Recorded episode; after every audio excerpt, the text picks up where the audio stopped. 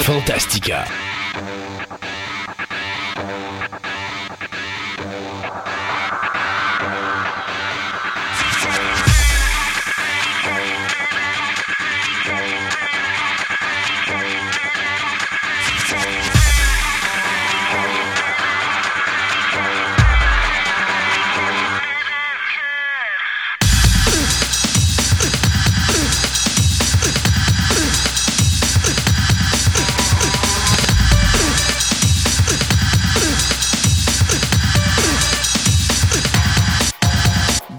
Mesdames et messieurs, bienvenue à cette nouvelle édition de Fantastica. Mon nom est Christophe Lassens et euh, dans sa cave, nous avons M. Sébastien qui est euh, sur mon écran en train de me faire des babayes. Bonjour Sébastien. Pif, pouf. C'est la vieille Batcave. Non, non celle-là, c'est la nouvelle, mais il faudrait que je me mette la classique. Attends, ça, ce que tu as, c'est la, la Batcave de Tim Burton? Ou c'est la la euh, cave de Matt Reeves? Non, non, c'est pas Matrice, je pense. Pourquoi c'est du Burton, moi? Oui, ça ressemblait pas mal. Ou encore, c'est Joel Schumacher avec le gros logo du, du bat-signal euh, sur le plancher. Euh, ça nous prendrait la Batmobile en arrière pour que je puisse te dire exactement de quel film est tiré l'image qui est en arrière de toi. Vous aurez deviné que Sébastien euh, et moi, nous faisons l'émission via Skype. Donc, Sébastien s'est mis un fond d'écran dans la Batcave, alors que moi, je suis encore dans mon univers fermé de Twin Peaks, à l'intérieur du Black Lodge, à côté de Mike et Bob. Donc, euh, mais faire sa part, il euh, faut parler de choses sérieuses ici aujourd'hui. Euh, on va essayer. On va essayer. ben, écoute, on a des choses intéressantes aujourd'hui. D'abord, on va parler avec François d'astronomie où tu vas t'entretenir avec lui sur euh, l'idée de, euh, du ciel qui nous tombe sur la tête. Et on ne va pas parler ben d'Astérix et Obélix, mais euh, c'est une première de trois chroniques qui vont être mises dans le courant de la présente année, où est-ce qu'on va parler de qu'est-ce qui peut nous tomber sur la tête provenant de l'espace. Alors, de ce que tu m'as dit, c'est que la partie numéro un, c'est des petites affaires. La partie numéro deux, c'est des moyennes affaires. Puis la troisième partie, ben là, on va parler de la disparition des dinosaures. C'est-tu quelque chose du genre? Oui, à peu près. Donc, on gradue en grosseur de cochonnerie qui nous tombe sur la tête. Exactement. Donc, aujourd'hui, ça ne sera pas trop, euh, ça sera pas trop stressant, ça va être plus relaxant comme situation. Ça va être cute. Oui, exactement. Moi, j'ai décidé, tu sais, la semaine passée, ben, la, semaine passée, la dernière émission, j'ai parlé de, de, la petite histoire du diecast, puis je me suis dit, hey, c'est le fun de faire des petites histoires comme ça. Alors là, j'ai décidé de parler de la petite histoire des cinéparcs aujourd'hui. Euh, et finalement, notre ami Bertrand Hébert va être par les luttes, plus spécifiquement de la famille Hart, une des plus grandes familles de la lutte professionnelle. Donc, on va s'entretenir en fait d'émission avec euh, Bertrand euh, sur ce sujet, parler de Brett, du décès d'Owen, enfin de, de tous les hauts et les bas de cette famille incroyable, une des plus grandes familles de la lutte professionnelle. donc, on va vous montrer tous les, quatre côtés de la médaille de cette famille de lutte professionnel. Bien sûr, en fin d'émission, on va avoir notre segment de Nouvelle Express avec euh, tout ce que Sébastien a eu le courage de nous mettre sur Twitter. Et euh, on a bien sûr notre énorme segment de nouvelles qui est précédé par notre sujet du jour qui est toujours tout aussi énorme. Ben oui, parce que en réalité, on va parler de la toxicité des fans face aux shows TV ou aux séries de cinéma. Euh, moi, je me rappelle toujours que quand on parlait de Star Wars et quand que George Lucas a décidé de vendre l'univers de Star Wars, tout le monde était en maudit après. Puis Lucas avait dit euh, c'est parce que cet univers-là, c'est le mien et vous vous l'êtes approprié, puis à chaque fois que je fais quelque chose dessus, quoi que je fasse, vous allez chialer. Parce que vous eh. avez une idéologie dans votre tête, puis cette idéologie-là fait en sorte que euh, cet univers ne sera parfait que qu'avec ce qui est en mémoire dans votre tête ou encore qu'avec ce que vous espérez avoir ou ce que vous voulez avoir comme résultat final. Et ça nous amène à Walking Dead. Walking Dead, parce qu'il est arrivé quelque chose euh, dans les dernières semaines euh, qui, euh, bon, écoute, nous a montré à quel point même les fans de Walking Dead, qui sont considérés comme une très grande famille et qui sont des êtres excessivement passionnés, ben, ont démontré qu'on peut même servir de bord contre leur personnage favori, c'est-à-dire Daryl. Et je m'explique. On va faire l'histoire en temps et lieu. Vous vous rappelez qu'on a parlé qu'à un moment donné, on allait faire un spin-off lorsqu'on a annoncé la fin de la série Walking Dead, qui va se terminer avec la diffusion des huit prochains épisodes cet automne, les huit derniers finalement, qui vont compléter la saison 11 euh, et qui va mettre un terme à cette, série qui a duré 12 ans sur les ondes, eh bien, on vous avait annoncé que euh, Mensa McBride et euh, Norman Redux allaient participer à une nouvelle série, une spin-off, qui va s'appeler euh, ben, ou qui n'avait pas de nom, mais qu'on appelait affectueusement Carol et Daryl ou Daryl et Carol.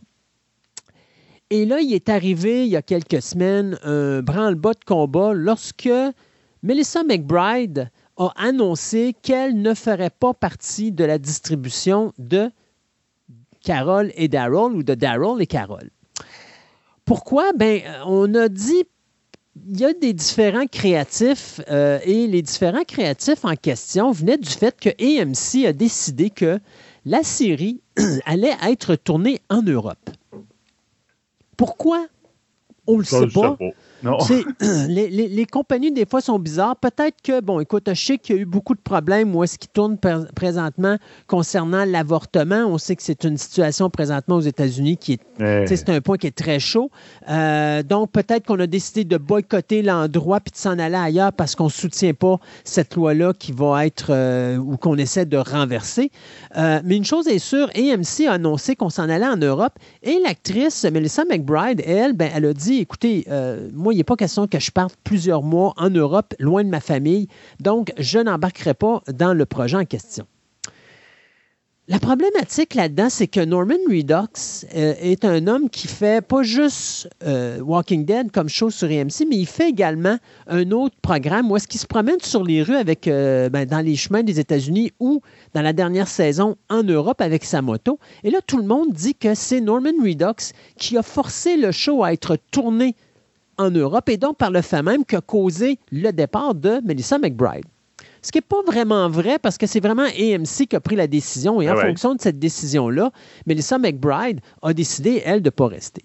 Sauf que les fans, qui normalement, là, on s'entend, là, toi puis moi, là, Daryl est le personnage le plus populaire de l'univers de Walking ben Dead. Mais là, on vient de se rendre compte que c'est pas vrai c'est Carole qui est le personnage le plus populaire parce que notre pauvre ami de Norman ou notre, pauvre personnage d'Arrow s'est fait ramasser sur les réseaux sociaux, mon homme. Et d'aplomb, j'ai lu des affaires, ça n'avait pas de maudit bon sens, des insultes pas croyables envers l'acteur en disant T'es un moins que rien parce qu'à cause de toi, Melissa McBride est obligée de partir. Tu as détruit nos rêves d'avoir un show juste Carol et Daryl. Tu sais, c'est comme, c'était parti sur une dérape totale un point tel que, ben là, il a fallu qu'il y ait un personnage qui avance avec son bâton de baseball sur le côté puis qui dise Hey, la gang, c'est assez. Bien sûr, l'acteur Jeffrey Dean Morgan, qui interprète le personnage de Negan, ben, est arrivé euh, sur les réseaux sociaux avec Lucille puis il a dit euh, Là, euh, les boys et les girls, là, c'est un petit peu trop toxique vos affaires parce que s'il y a un homme qui s'est défoncé pour les fans et pour les membres de l'équipe et pour les autres acteurs et actrices de The Walking Dead, de l'univers de Walking Dead, c'est Norman Redux. Et donc, euh, ce que vous faites là, ça n'a pas de maudit bon sens. AMC est arrivé également en arrière et a dit on prend la responsabilité de ce qui, est, de ce qui s'est passé. Ça n'a rien à voir avec euh, Norman Reedus. C'est vraiment en rapport avec le fait qu'on a décidé de tourner le show euh, en Europe. Et j'ai vu également Norman Redux passer à la télévision où est-ce que là, euh, il disait que quand il y avait eu la nouvelle, ça avait été comme un coup de poignard dans, son cœur parce que lui et Melissa McBride sont ensemble depuis 12 ans. C'est les seuls, les deux seuls acteurs qui ont fait toute la série ben au complet. Donc, pour lui, c'était une annonce crève-cœur parce qu'il l'a appris pratiquement en même temps que tout le monde que Melissa McBride n'allait pas revenir. Mais ce qui a rajouté en plus de ça des problématiques à ce dossier-là, c'est le fait que la showrunner Angela euh, Kang, qui a repris la relève dans la série Walking Dead.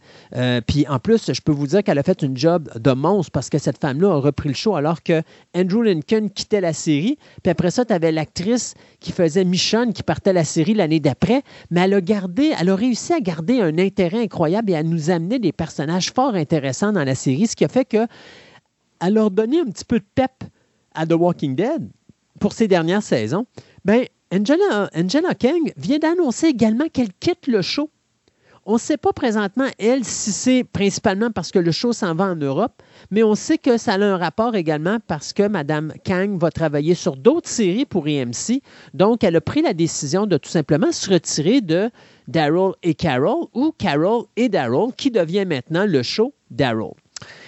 C'est bien sûr le nouveau scénariste et showrunner David Zebel qui a travaillé sur la série Urgence qui va prendre la relève. C'est un gars qui vient de l'extérieur de l'univers de The Walking Dead, donc c'est pas quelqu'un de l'interne. C'est la première fois que je vois ça, qu'on prend pas quelqu'un de l'interne de l'univers pour remplacer un showrunner, surtout un showrunner aussi important qu'Angela King.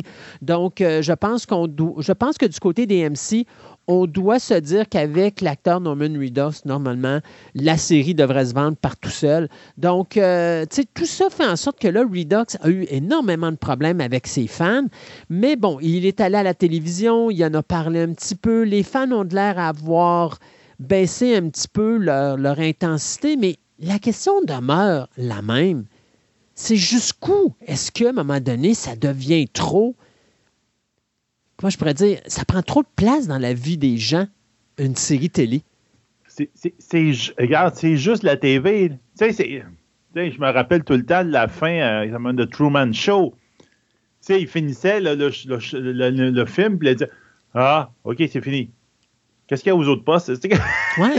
c'est, supposé être ça, une TV. Même si c'est un show passionnant, puis tout, tu dis OK, c'est fini passe à d'autres choses. Dans, ta génération et la mienne, euh, je me rappelle, ben Sébastien, on avait Battlestar Galactica, on avait L'Homme de 6 millions, on avait La Femme bionique. Puis, ben euh, tu sais, on était des passionnés, puis on était des fans, mais on n'était pas accro au point de dire qu'on arrête de vivre, puis toute notre vie correspond à ça. Je veux dire, je vois des fois sur Internet des gens qui vont parler puis que là, à un moment donné, moi, je vais me rappeler là, quand il y a eu le départ de Lauren Cohen la première fois parce que AMC ne voulait pas payer le salaire de Mme Cohen. Puis finalement, euh, franchement, en toute sincérité, elle le méritait, ce salaire-là, parce que c'était quand même un gros nom sur la série. Puis on était sur le point de perdre euh, Andrew Lincoln. Donc, dans ce temps-là, tu fermes ta boîte puis tu payes. Euh, mais on s'était refusé à le faire, probablement parce que c'était une femme, puis on, disait que les femmes ne méritent pas assez de, méritent pas le même salaire que les hommes, alors que Norman Reedus, lui, venait d'avoir une augmentation de salaire. Puis je pense que c'était normal que Lauren Cohen fasse le geste qu'elle a commis, c'est-à-dire manger un char de chaque moncan. Mais je me rappellerai toujours les fans qui sont mis à attaquer AMC en traitant AMC de moins que rien parce qu'ils étaient en train de détruire leur show. C'est pas votre show. C'est pas ton show, c'est un show de télé qui est produit par AMC. C'est eux qui mettent l'argent là-dedans. Oui, le show n'existerait pas si vous ne l'écoutiez pas, mais quand le show finit, là, vous avez une vie. Vivez-la. Ça n'a pas de sens. Moi, je vois des gens qui, on dirait que dès que, tu sais, écoute, je prends des, des, séries télé où est-ce qu'à un moment donné, il y a un personnage qui se fait tuer dans la série, puis là, c'est comme si on venait d'abattre la personne qui, qui écoutait l'amateur ou le fan. Oh, même pas. Le fan lui-même, on dirait qu'on lui a tiré dessus puis qu'on l'a blessé au plus profond de son soi-même. Mais c'est parce qu'il n'y a pas juste ça dans la vie. Si vous avez une série télé ou, un personnage qui vous intéresse à un point tel que vous, vous centralisez votre vie là-dessus, vous avez un problème. Sérieux. Ça n'a pas de sens parce qu'il faut que vous ayez une vie ailleurs de ça. Là. Parce qu'à un moment donné, ce show-là va finir. Puis qu'est-ce que vous allez faire quand ce show-là va être fini? Vous n'avez plus de vie. Non, non, c'est des zombies. Tu sais, je trouve que c'est toxique présentement, les réseaux sociaux. Mélangés avec les séries télé, je, me rends compte que de plus en plus, il y a des gens qui cessent de vivre. Tu sais, on appelle ça des. Sais, à, notre génération, à toi et moi, on appelait ça des gens garde-robe. Tu te rappelles, là, des gens qui restaient dans le sous-sol de maman-papa, qui écoutaient leur show, puis qui n'avaient pas beaucoup de relations à l'extérieur, qui allaient à leur travail, qui ne parlaient pas beaucoup, qui étaient renfermés, tout ça. Là, aujourd'hui, ben, ils sont un peu plus, euh, je te dirais, ils s'extériorisent un petit peu plus à cause des. Ils sont pas plus ouverts. Non, mais ils s'extériorisent. Ils s'extériorisent entre eux autres. Ouais. Tu as plein de personnes, comme tu ben, prenez le cliché, qui sont dans le sous-sol de papa et maman parce que. Euh, puis à place de se morfondre à écouter leur série télévision dans le sous-sol, mais en plus, ils en parlent avec d'autres personnes dans d'autres sous-sols. Oui, mais, ils s'extériorisent grâce aux réseaux sociaux. Ils s'amplifient entre eux autres. C'est le phénomène d'amplitude. Ils disent Ah, ça n'a pas d'allure. Non, ça n'a pas d'allure. On va y aller, on va aller se plaindre.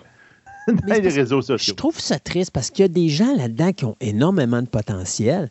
Puis je trouve ça triste de voir ces gens-là qui ne, ne centralisent leur univers que sur un show télé, puis que dès qu'il arrive de quoi, là, c'est comme, c'est la fin du monde. Euh, un show, c'est un show. Euh, un film, c'est un film. Euh, quand ça fait plus, mais vous arrêtez de l'écouter vous écoutez autre chose. Il y a, il y a, il y a plein, il y a tellement de possibilités on est dans une, dans une, une période de nos vies, là, dans, dans, dans, l'évolution humaine, où il y a tellement d'accessibilité à divers produits. Euh, tu sais, à l'époque, je peux comprendre, imagine-toi, on avait des séries de 24 épisodes. Tu n'avais pas le quart, c'est pas le cinquième des séries télé qu'on peut voir sur les réseaux, euh, pas sur les réseaux, mais sur les, les postes de streaming ou encore les postes de télévision, parce que rares maintenant sont les séries de 24 ou 22 euh, ou 24 épisodes. La majorité des séries maintenant sont 10, 8 ou maximum 30 13, peut-être 16 épisodes. Mais quand tu tapes une saison de 22, il n'y en a pratiquement plus des shows comme ça. Donc, non, c'est rare. Donc, tu as, tellement de possibilités, de variétés. Quand je vois des gens qui paniquent pour une affaire, c'est comme, wow! sais, excusez l'anglicisme et le, dicton, mais get a life. Ayez une vie en extérieur de ça, ça n'a pas de sens. Sortez dehors, il y a un soleil. Il y a d'autres individus, il y a des gens, oui, OK, on est en pandémie, mais c'est pas grave. Là, mettez un masque, allez voir ces gens-là, puis allez leur parler.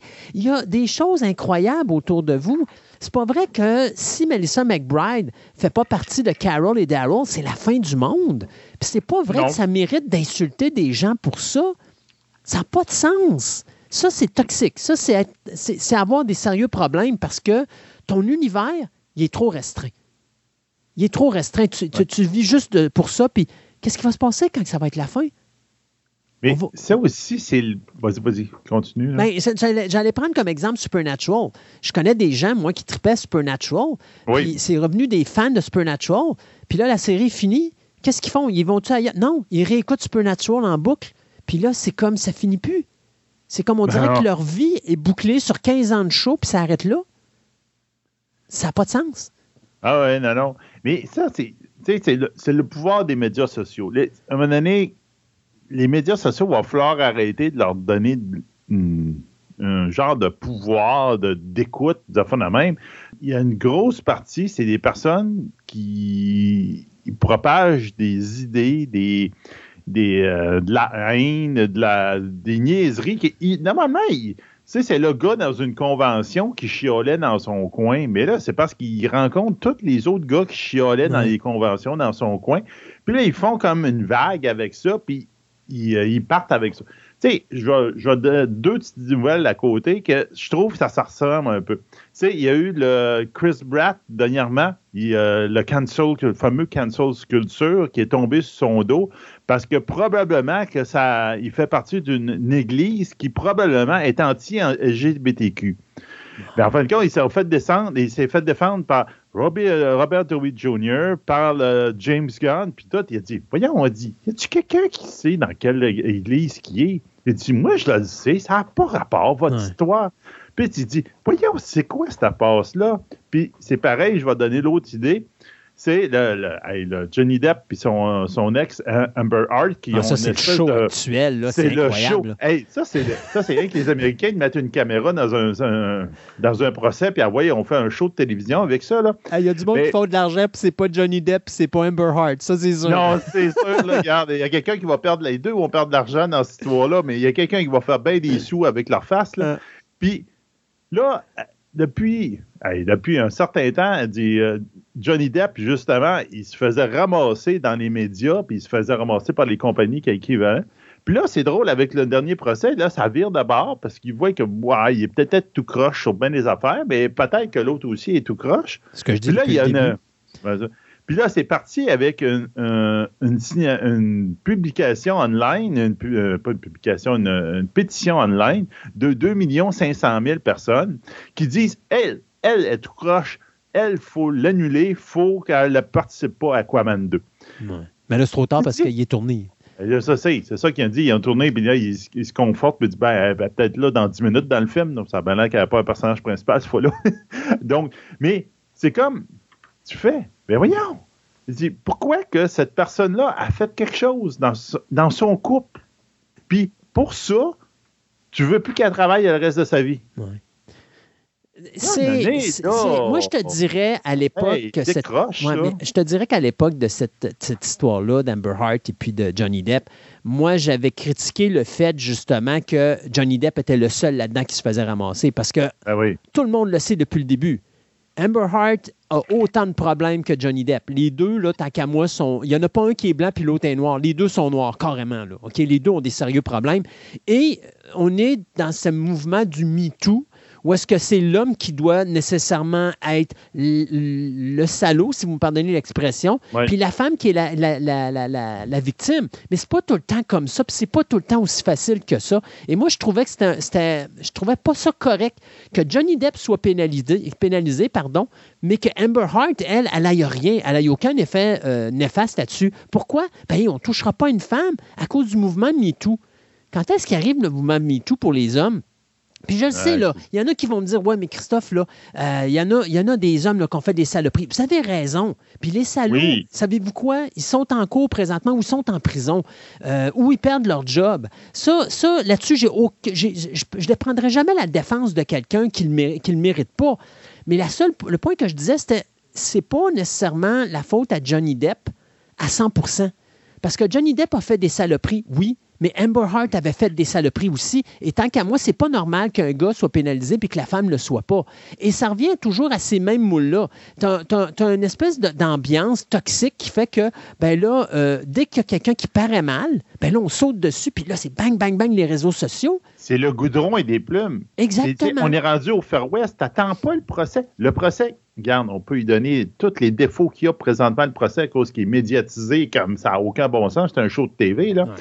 Mais le procès à Lélia, mais là, Johnny Depp, ça fait des années, euh, ça fait longtemps qu'il se fait ramasser, puis ça même. Là, tu te dis, excuse, la présomption d'innocence, attends qu'il monte sa scène, puis il va, il va au procès, puis il, va se défendre, puis on va voir c'est qui, c'est peut-être lui, effectivement, c'est peut-être l'autre, c'est peut-être un protège des deux, mais c'est comme, arrêtez de faire le goudon et les plumes avec les médias sociaux. Moi, c'est ça que je vous reproche là-dessus. Autant là que le monde, il voit, ah, c'est tout croche, c'est tout croche, on va tapocher sur elle.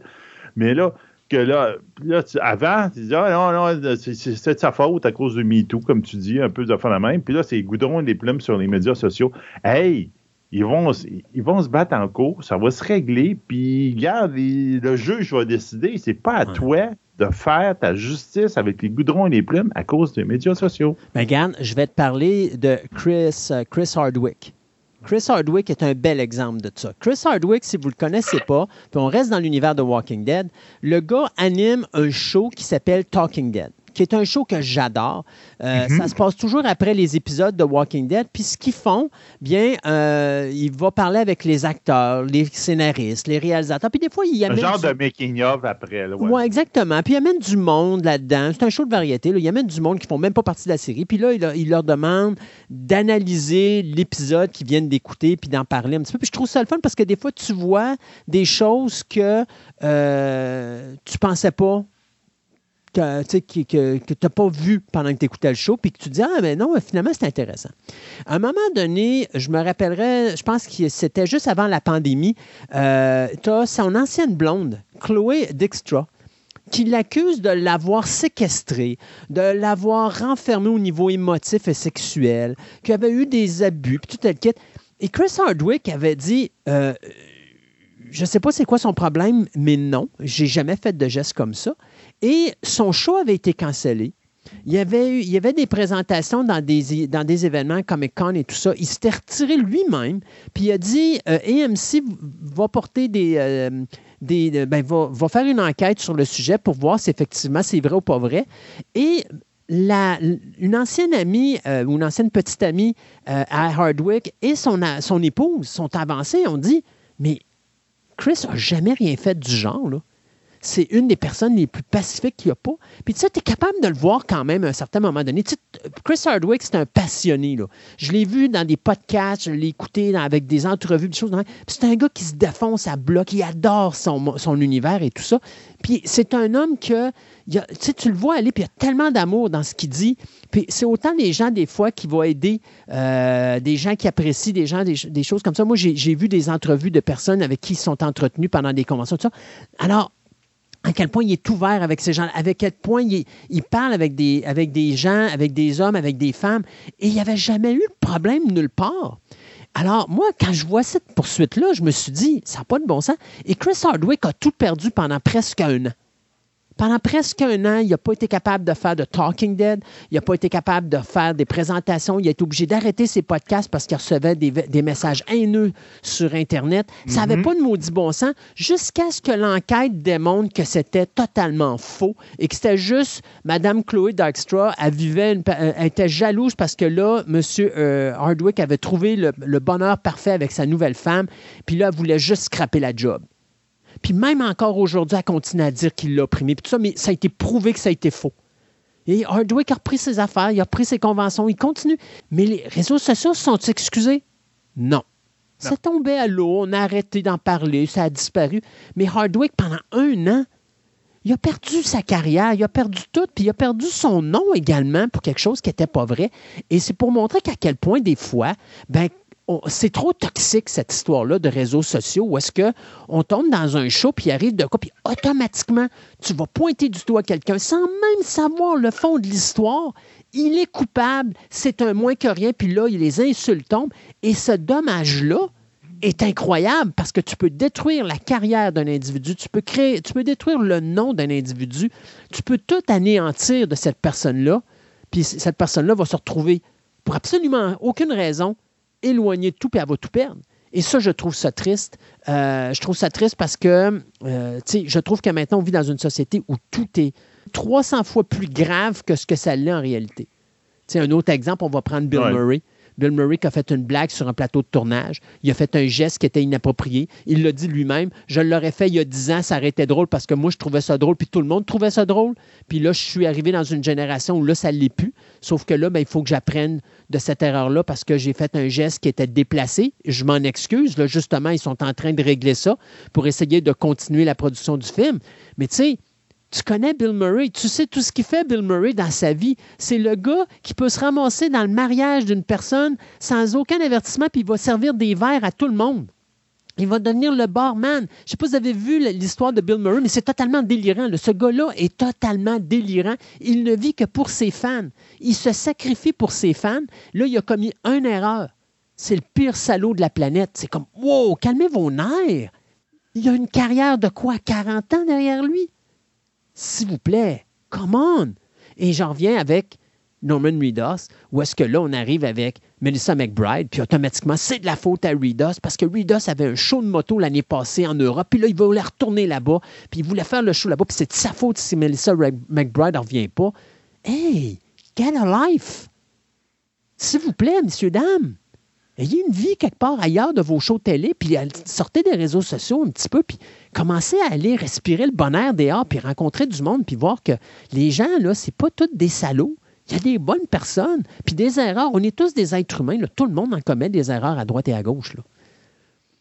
Non, ouais, regarde, puis, je te dirais que c'est aussi alimenté par le fait des, fameux phénomènes des fake news qui ah. est épouvantable présentement que justement, c'est encore avec l'histoire comme Chris Pratt, ou encore comme tu viens de dire, que c'est une, une, nouvelle là, qui sort, puis là tu dis ah, ah, Bill Murray, il a fait quelque chose de croche. Ah, OK. Ah, il a dû faire ça. Il a dû faire. Hey, c'est pas bien, puis la fin. Hey, c'est quoi les... Tu sais même pas ce qu'il a fait. C'est ça. Tu sais rien. Puis là, tu inventes et tu fais une montagne avec quelque chose que tu sais pas, puis tu t'inventes autour de ça, puis tu fais bulle, puis euh, regarde, là, c'est le délire collectif. Ah, c'est On est rendu là. On est rendu là. je, trouve ça dangereux. Tu, sais, tu regardes tout ce qui s'est passé. Euh, tu regardes tout ce qui s'est passé pendant la COVID. Tu regardes tout ce qui se passe présentement avec euh, l'Union soviétique. Tu regardes tout ce qui se passe ben avec la Chine. Tu regardes, c'est incroyable. Euh, c'est aberrant de voir ça. Et tu sais, je, je, faisais souvent des jokes de dire le gars qui a starté tout ça, d'une certaine façon, c'est Donald Trump. Parce qu'avant qu'il arrive à la présidence, c'était moins évident, il me semble. Puis à partir du moment qu'il a fait sa dérape, puis qu'il a failli, tu sais, qu'il a, fait ses poursuites, puis qu'il a fait croire aux gens qu'il y avait eu euh, des fausses élections, puis que les élections avaient été trafiquées aux États-Unis, puis tout ça, il a réussi à partir quelque chose qui fait en sorte que maintenant, c'est comme plus arrêtable. C'est un, c'est un rouleau compresseur qu'on voit partout. Puis là, c'est comme... Tout ce qu'on voit à la télévision, dans les médias traditionnels, les journalistes sur le terrain, non, c'est tout faux. Hein? C'est impossible que ça c'est vrai. Et ce qui est vrai, c'est ce qui est marqué sur Internet. Ben oui, c'est ben oui, mais c'est ton voisin qui le fait dans le fond de sa cave, qui invente des affaires. C'est pas grave, c'est lui qui a raison. ça pas de sens. Moi, ça me fait fréquer parce que je trouve ça inquiétant aujourd'hui de voir à quel point il y a des gens qui n'ont pas de vie, qui ne vivent que pour certaines choses. Et là, soudainement, quand ça dérape, ben, les réseaux sociaux sont là pour euh, soutenir ça. Puis les gens embarquent là-dedans et moi, je trouve ça, c'est vraiment une arbre à deux tranchants hein, en passant. Là, parce qu'un jour, ça va se retourner contre ces gens-là. Puis euh, là, ils vont comprendre, malheureusement trop tard, à quel point des réseaux sociaux, ça peut faire vraiment mal. on parce que, dérapage, ouais. ben, c'en est un. c'est ça que j'allais dire. On vient encore de déraper comme d'habitude.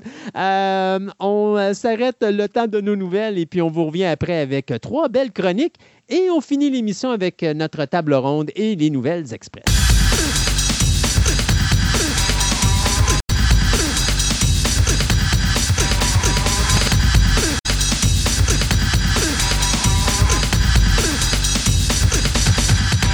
Ce segment de nouvelles vous est présenté par TPM OB Collection, la boutique idéale pour nourrir toutes vos passions. Qu'il s'agisse de timbres, monnaies, cartes de sport, cartes Magic, des figurines, du comic book, voire même des cartes Pokémon, TPM OB Collection a décidé de se réunir à un seul endroit afin de vous donner le meilleur service possible. Vous pouvez aller voir leur local au centre commercial Fleur de Lys au 550 boulevard Wilfrid Amel, Québec, ou tout simplement aller visiter leur site web à boutique-tpm.com. Ce segment de nouvelles vous est présenté par Vidéo Centre-Ville, le plus grand club vidéo répertoire de la ville de Québec. Vous aimez les monstres en caoutchouc, les fourmis géantes, les films espagnols, les sous-titres, les grands classiques, une vaste sélection de DVD de tout genre disponibles sous un même toit, soit au 230 Marie de l'Incarnation, Québec, ou encore vous visitez leur site web à vidéocentreville.com.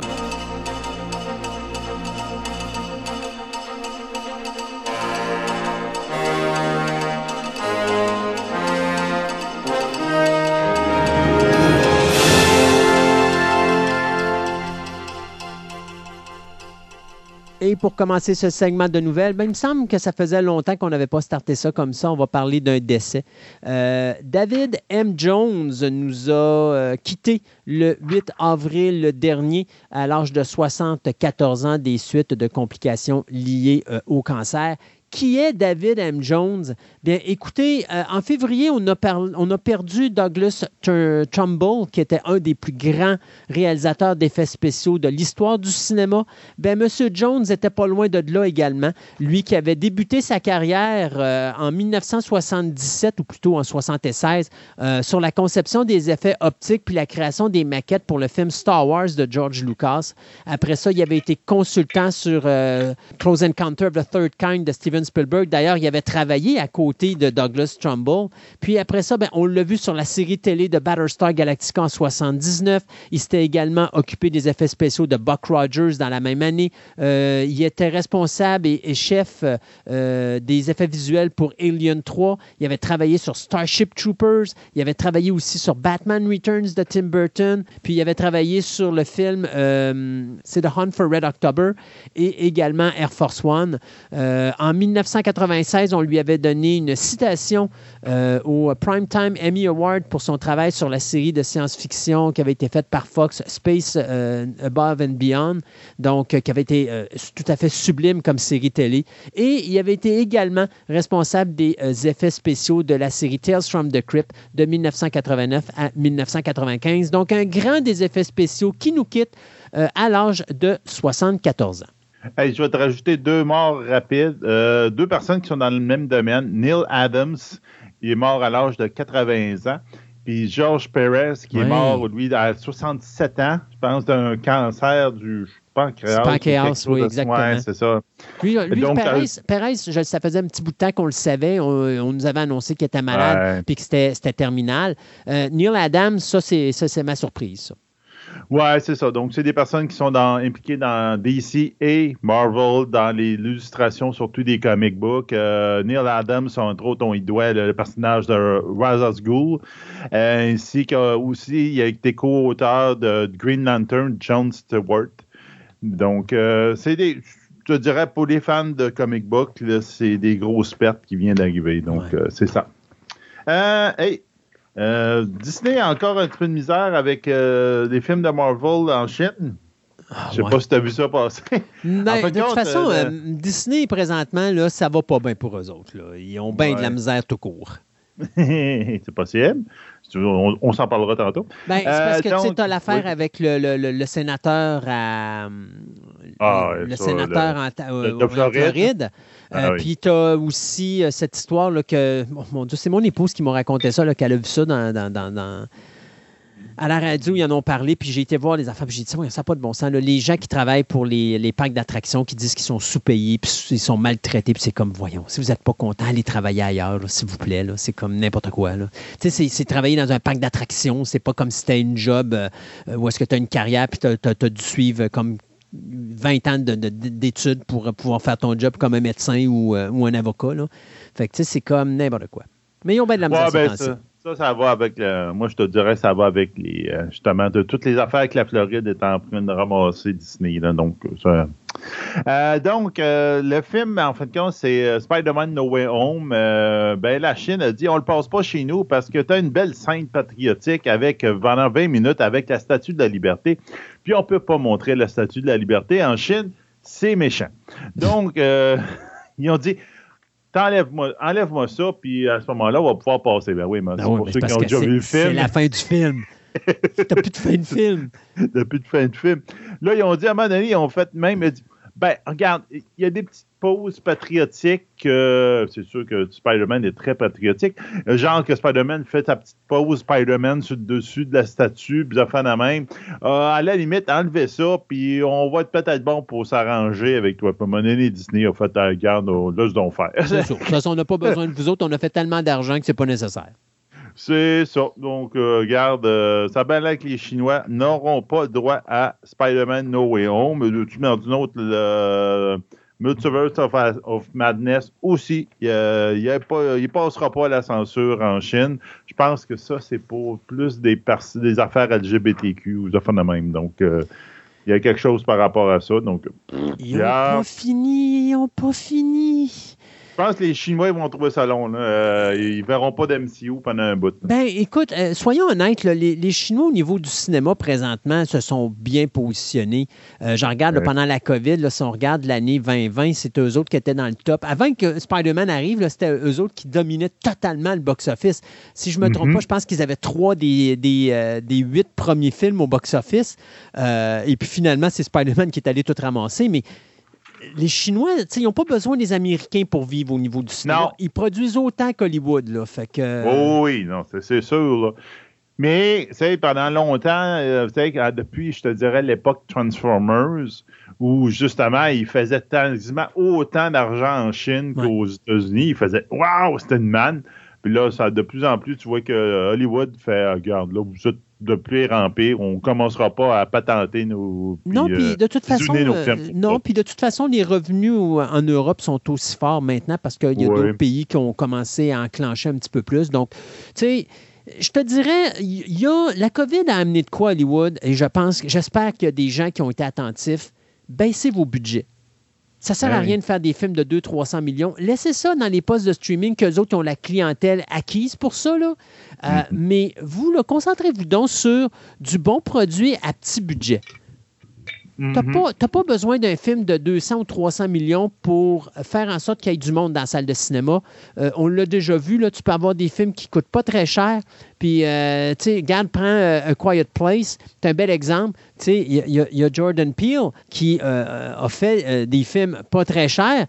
Puis, quand je dis pas très cher, c'est vraiment pas très cher. On pense à Us puis on pense à Get Out.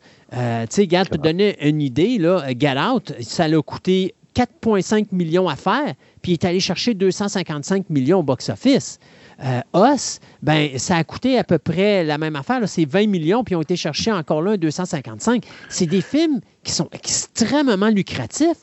Tu n'as pas besoin d'avoir un gros montant d'argent, puis pouf, tu vas aller chercher un box-office incroyable de ces films-là. Donc, je comprends que tu as des box-office, des, gros films comme justement Spider-Man, Doctor Strange, des choses de même. Tu sais que tu vas chercher ton milliard. Tu peux investir de l'argent là-dessus, mais d'autres productions là, dont je vais vous parler dans quelques instants, comme Fast and Furious numéro 10, que justement le réalisateur Justin Lin vient de frapper, à, va fermer la porte d'en face à Vince Diesel parce que là, ils viennent se pommer tous les deux puis d'aplomb. Euh, pourquoi? Mais parce que. Euh, le prix du gaz.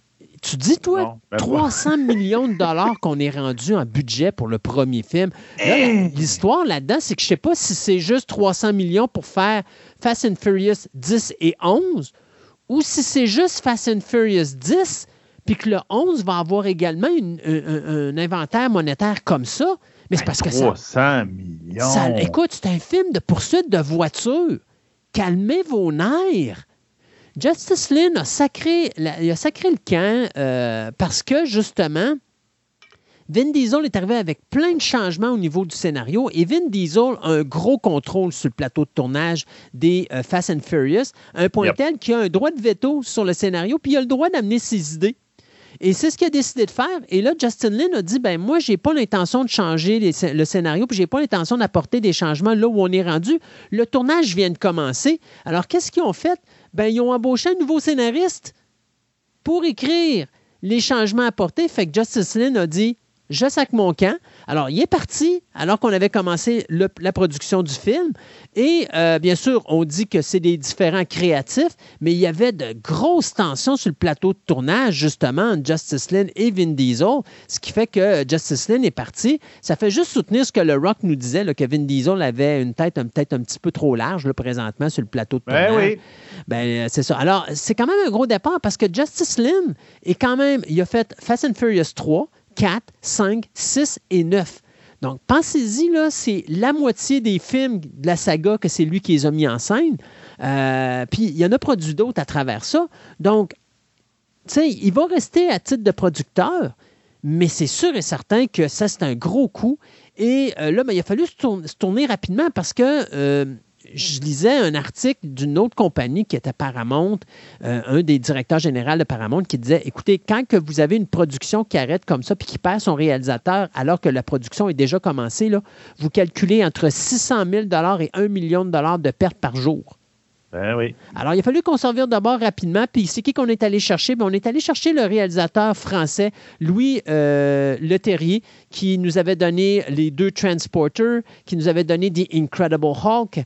Euh, c'est lui qui va prendre la relève. Donc, euh, il va réaliser le dixième chapitre et probablement le onzième chapitre, parce qu'on le sait maintenant, euh, Fast and Furious 10, ça va être séparé en deux films. Donc, le mhm. premier film sort le 24 mai 2023 et ça va mettre en vedette, bien sûr, Vin Diesel, Jason Momoa, on a Brie Larson, Charlize Theron, on a Michelle Rodriguez, Tyrese Gibson, euh, Ludacris, euh, qui va être là aussi, Jordana Brewster, Nathalie Emmanuel, euh, Song Kang et Daniela Melchior. Donc, ouf, c'est une très mauvaise chose qui survient à un très mauvais moment pour le film Fast and Furious. J'ai bien hâte de voir comment ça va se poursuivre, cette production-là.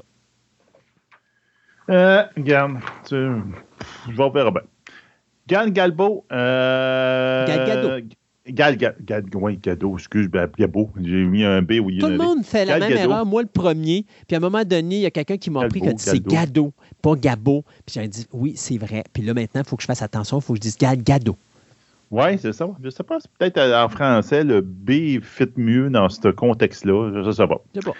Euh, elle va retourner à Netflix. En fait, elle va faire encore un autre projet avec Netflix. Donc, elle qui a été découverte dans, justement dans les Fast and Furious, Wonder Woman, et euh, qui là, en ce moment, est en train de plancher sur le troisième de Wonder Woman. J'espère qu'ils vont faire un meilleur job que le deuxième. Et ainsi que Blanche-Neige et l'espèce de biopic sur Cléopâtre. Ben, Netflix a décidé de dire Hey, euh, on, va on a un beau petit projet avec toi. Donc, ça s'appelle Earth of Stone, donc Cœur de pierre qui en fin de compte, elle va jouer le personnage de Rachel Stone. Donc, euh, je cherchais pas trop le, mot, le jeu de mots là. Ça va être un, je vous dirais, un film un peu la James Bond, mais avec elle comme personnage principal. Donc, un James Bond féminin, donc un film d'espionnage. En plus de Gal Gadot, qui va être là, il va y avoir euh, Jamie Dorman, qu'on a vu dans 50 nuances degrés, euh, puis Belfast. Puis en même temps, on va voir aussi pour la première fois en Amérique une actrice euh, de, Bollywood qui s'appelle Alia Bhatt, qui on a vu dans ben, ceux qui connaissent plus les, productions euh, de, Bollywood, ben, Gully Boy ou Triple Donc, à ça va se joindre la réalisation euh, Tom Harper qu'on a vu dans La Dame ben, qui, a, réalisé La Dame en noir, L'Ange de la mort ainsi que Wild Rose. Le scénario va être écrit par Greg Rukupa qu'on a eu dans Old Guard sur Netflix justement, puis Alison qui a participé à La Reine des Neiges 2. Donc, il y a quand même des gros noms attachés à ça avec une très bonne actrice. Je pense que Netflix a bien, euh, il espère faire autant que Red Notice. Mais ben, on s'entend que Red Notice, il y avait quand même trois gros noms attachés au projet. Donc là, il y en a un très gros nom. Mais tu peux avoir des gros noms, puis ça marche pas. Euh, tu sais, t'as Underground Six, qui était avec Ryan Reynolds, puis il y avait une grosse batch d'acteurs dans ce film-là, de Michael Bay. C'était tellement mauvais au niveau réalisation. Michael Bay, qui encore une fois nous a montré à quel point c'est un très mauvais réalisateur. Euh, ça a donné quoi? Ben, ça a donné qu'ils ont cancellé la suite parce que. Mais tu sais, il y avait quand même investi près de 200 millions sur ce film-là aussi. Gros, gros investissement. Mais ça peut être très intéressant. Mais j'avoue que ça peut être un James Bond avec elle, ça peut être vraiment ben, bien. Écoute, la seule chose de bon qu'il y avait dans No Time to Die, le dernier film de James Bond, c'était le personnage de. C'est Paloma, je pense qu'elle s'appelait l'agente du CIA de, qui était interprétée par Anna de Armas. C'était le plus beau moment du film, c'était Anna de Armas. Alors, si on peut avoir une, une super héroïne euh, à la, James, à la James Bond comme elle, moi, j'aurais fait un spin-off à James Bond, à No Time to Die, avec le personnage de, Paloma, puis ça aurait été parfait pour moi, là, parce que moi, de Armand, ça m'a fasciné dans ce film-là. C'est le seul moment, excusez, là, le seul moment jouissif que j'ai eu dans No Time to Die, parce que le reste du temps, j'ai dormi. Euh, ah oui, c'était pas, non, pas très bon. Non, ben, en tout cas, il y en a qui ont aimé ça. Moi, personnellement, je trouve que c'est même pas un James Bond. Alors... Euh, euh, on va aller avec un acteur qui s'appelle Bill, mon Dieu, c'est Skarsgård. Monsieur Skarsgård est l'homme qui faisait bien sûr Pennywise dans les deux films de Hit qu'on a eu, là, Chapter 1, Chapter 2 en 2017 et en 2019. Donc, Monsieur Skarsgård va relever un nouveau défi et pas n'importe lequel, puisqu'il va interpréter le nouveau Eric Draven dans la nouvelle version cinématographique du film The Crow, euh, un remake qu'on essaie de monter depuis tellement d'années. Euh, on a vu passer des réalisateurs comme Stephen Norrington, euh, Xavier Gutiérrez ou Corinne Hardy. on a vu des acteurs comme Jason Momoa et Luke Evans qui ont passé là-dessus également. Alors là, bien, on se dit, c'est-tu la bonne cette fois-ci? Ben, il semble que oui, puisqu'on a un réalisateur, soit Rupert Sanders, celui qui a réalisé le film Ghost in the Shell, et aussi on a un scénariste qui est Zach Bailin, celui qui a travaillé avec, euh, mon Dieu, c'était King, euh, King Williams, je pense, là, le film avec Will Smith. Et puis, euh, en plus, bien, on a mis un budget de 50 millions de dollars et le tournage débute le mois prochain à Prague et à Munich. Donc, ce nouveau film qui est adapté du euh, comic book de James O'Barr qui avait été créé dans les années 90, mais en vedette, bien sûr, le personnage d'Eric Draven qui, alors qu'il est avec sa fiancée, bien, les deux sont tués par un gang alors que, euh, après que la voiture du couple soit tombée en panne, bien sûr, euh, Draven va être réanimé par un corbeau et il va se venger de tous ceux qui ont pris la vie de celle qu'il aimait. bien sûr, il y a un temps limite pour le faire. Alors, The Crow qu'on avait vu bien sûr en 1994 au cinéma, c'était le film d'Alex Proyas où bien sûr l'acteur Brandon Lee avait rendu l'âme. Eh bien, ça avait donné des suites euh, en 97 avec City of Angels, en 2000 avec Salvation et après ça on avait eu The Crow Wicked Prayer avant d'avoir, bien sûr, la série télé des années 90, qui était excellente, euh, mais qui avait eu seulement une saison. On avait arrêté parce qu'on n'avait pas les budgets. Alors, on va avoir un nouveau film de The Crow. C'est confirmé. Le tournage débute le mois prochain. Et donc, ce sera M. Bill Skarsgård qui fera le nouveau Eric Draven. Hey, regarde, j'enchaîne un peu sur ton, ton, ta nouvelle. HBO Max serait en train de regarder pour faire une série sur l'univers de Hit. Justement. Ouais, Pennywise. Sur Pennywise. Ça, c'est Welcome to Derry, je pense. Oui, c'est ça. Ça va s'appeler Welcome to Derry. En tout cas, on s'entend que c'est en développement. Donc, peut-être qu'il n'y aura rien, peut-être qu'il va y avoir quelque chose, mais ça regarde bien, je te dirais. Donc, Welcome to Derry serait euh, l'idée de faire une série, ah, on peut dire d'époque, entre guillemets, de 1961. Si tu prends la chronologie des deux derniers films qu'il y a eu, donc, en fin de compte, si tu retournes 27 ans dans le passé, parce que Pennywise revient tout le temps, tous les 27 ans, ça donne à peu près 1961.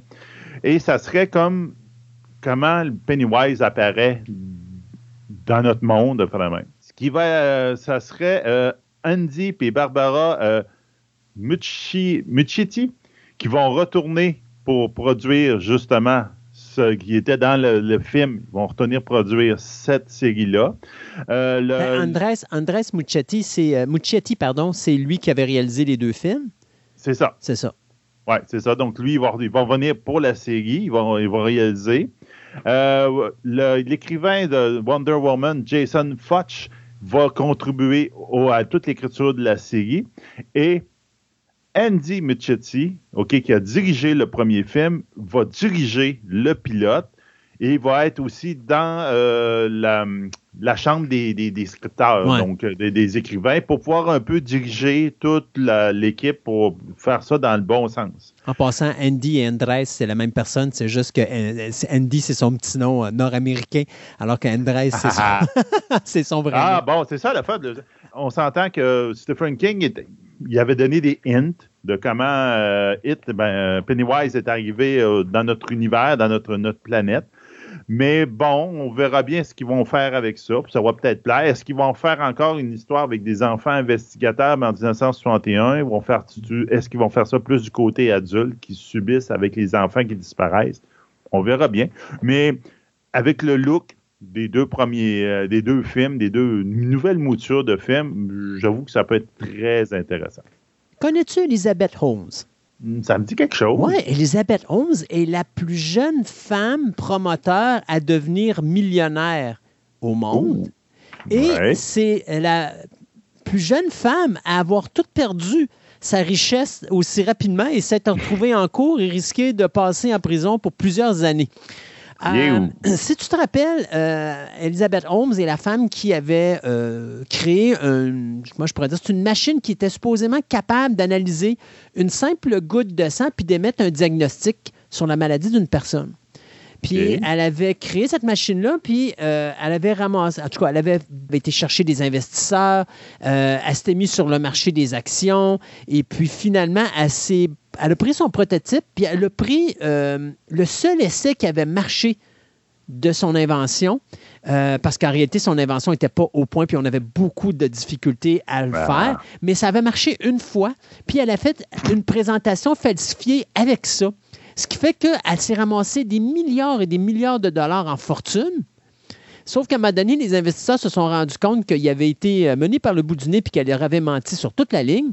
Et donc, là, elle, présentement, si je ne me trompe pas, elle est en cours ou, euh, en tout cas, elle risque de faire de la prison, des choses comme ça. En tout cas, c'est une ben, situation. C'est ça. Donc, c'est une situation qui est. Mais je ne sais pas si. Tu sais, parce que je ne connais pas trop l'histoire d'Elizabeth Holmes, parce que je n'ai pas vu encore la série de Disney Plus qui s'appelle The Dropout, qui met en vedette Amanda Seyfield. Mais la clique là-dedans, je sais que le show, est vraiment, tout le monde dit que c'est un show qui est super excellent. Euh, la game là-dedans, c'est que le réalisateur Adam McKay, qui lui avait fait le film Don't Look Up, bien là, il vient de confirmer que lui, il va faire la même affaire, mais au cinéma. Mais ce qui est encore plus drôle, c'est que les droits du film cinématographique ont été achetés par Apple TV Plus, qui est un poste de streaming. Euh, donc là, je ne sais pas comment ils vont faire pour ne pas avoir des problèmes avec Disney Plus, qui eux ont les droits, malgré que Disney Plus c'est une mini-série, alors que eux le font en film. Mais euh, on va ramener l'actrice Jennifer Lawrence, qui va reprendre le personnage d'Elizabeth Holmes. Donc, euh, comme quoi que c'est un personnage qui a vraiment frappé les États-Unis et puis que là, on va faire plein d'adaptations sur elle. Alors, euh, Madame Holmes aura une seconde adaptation en moins de deux ans sur son histoire incroyable. Donc, euh, le film, il n'y a pas de nom présentement qui est alloué à ça, mais on sait qu'on est en train de travailler sur la production et on laisse le temps à Madame Lawrence de savourer son petit rejeton avant d'embarquer sur cette production-là. Donc, c'est quelque chose qui s'en vient. donc, vous avez, si vous voulez déjà avoir l'histoire puis ça ne vous tente pas d'attendre, Disney Plus présente la mini-série The Dropout. Donc, ça va être exactement la même affaire, sauf que vous allez la voir sur un film d'environ deux heures, deux heures et quart. Amazon euh, aime beaucoup faire des, euh, des adaptations de jeux vidéo. Donc, mm. entre autres, si on sait qu'ils travaillent Fallout et sur Mass Effect, j'espère tellement de Mass Effect. On verra bien ce qu'ils vont faire avec ça. Mais là, ils en rajoutent un autre à leur euh, corde à leur arc. Ils ont fait une entente avec, j'ai l'impression, PlayStation pour faire God of War, la France, qui est une grosse, grosse franchise. Je pense qu'il y a sept opus dans cette série-là. Euh, on n'ira pas dans toute l'histoire des sept, mais grosso modo, euh, il y a un personnage qui, lui, c'est un guerrier, Kratos, qui est un guerrier spartan qui décide de se venger contre Arès, le, dieu de la guerre. Puis, bon, il réussit sa vengeance et donc devient lui-même le dieu de la guerre et tous les autres opus euh, le suivent dans son. Euh, où il est choqué après quelqu'un d'autre, puis quelqu'un d'autre, puis quelqu'un d'autre. donc, euh, ce qui est intéressant pour l'adaptation, c'est qu'ils vont sont allés chercher Mark Fergus et Hank Osby, qui sont les, personnes qui ont adapté The Expense. Non. Donc, c'est une, ex, est une excellente adaptation en série. Donc, Fergus et Osby, eux autres aussi, sont connus pour avoir coécrit le script de Children of Men, puis ainsi qu'à Iron Man. Ils ont aidé euh, là-dedans. Donc, tu vois qu'ils n'ont pas juste The Expense en arrière de leur cravate, ils ont d'autres choses. Et ça peut faire vraiment quelque chose d'intéressant.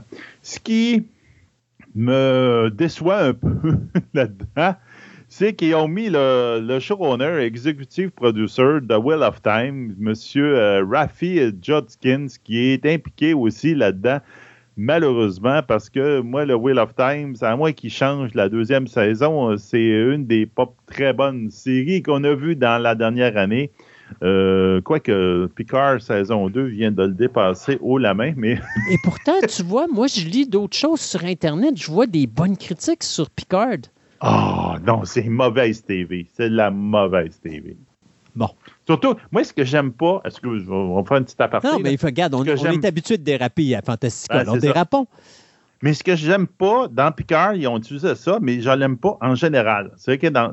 Il y a des affaires, des twists qu'ils font de même c'est du lazy writer. C'est du, L'écriture ah, est paresseuse. est paresseuse. Dans le sens que j'ai un personnage. Je vais essayer de ne pas mettre de punch. Un personnage qui, pendant X saisons d'une série, est développé. Pendant des films. De phénomène. Puis là, tu fais une saison d'une autre série sur ce personnage-là principal. Et là, tu dis, hmm, qu'est-ce que je vais faire comme plot en arrière de ça?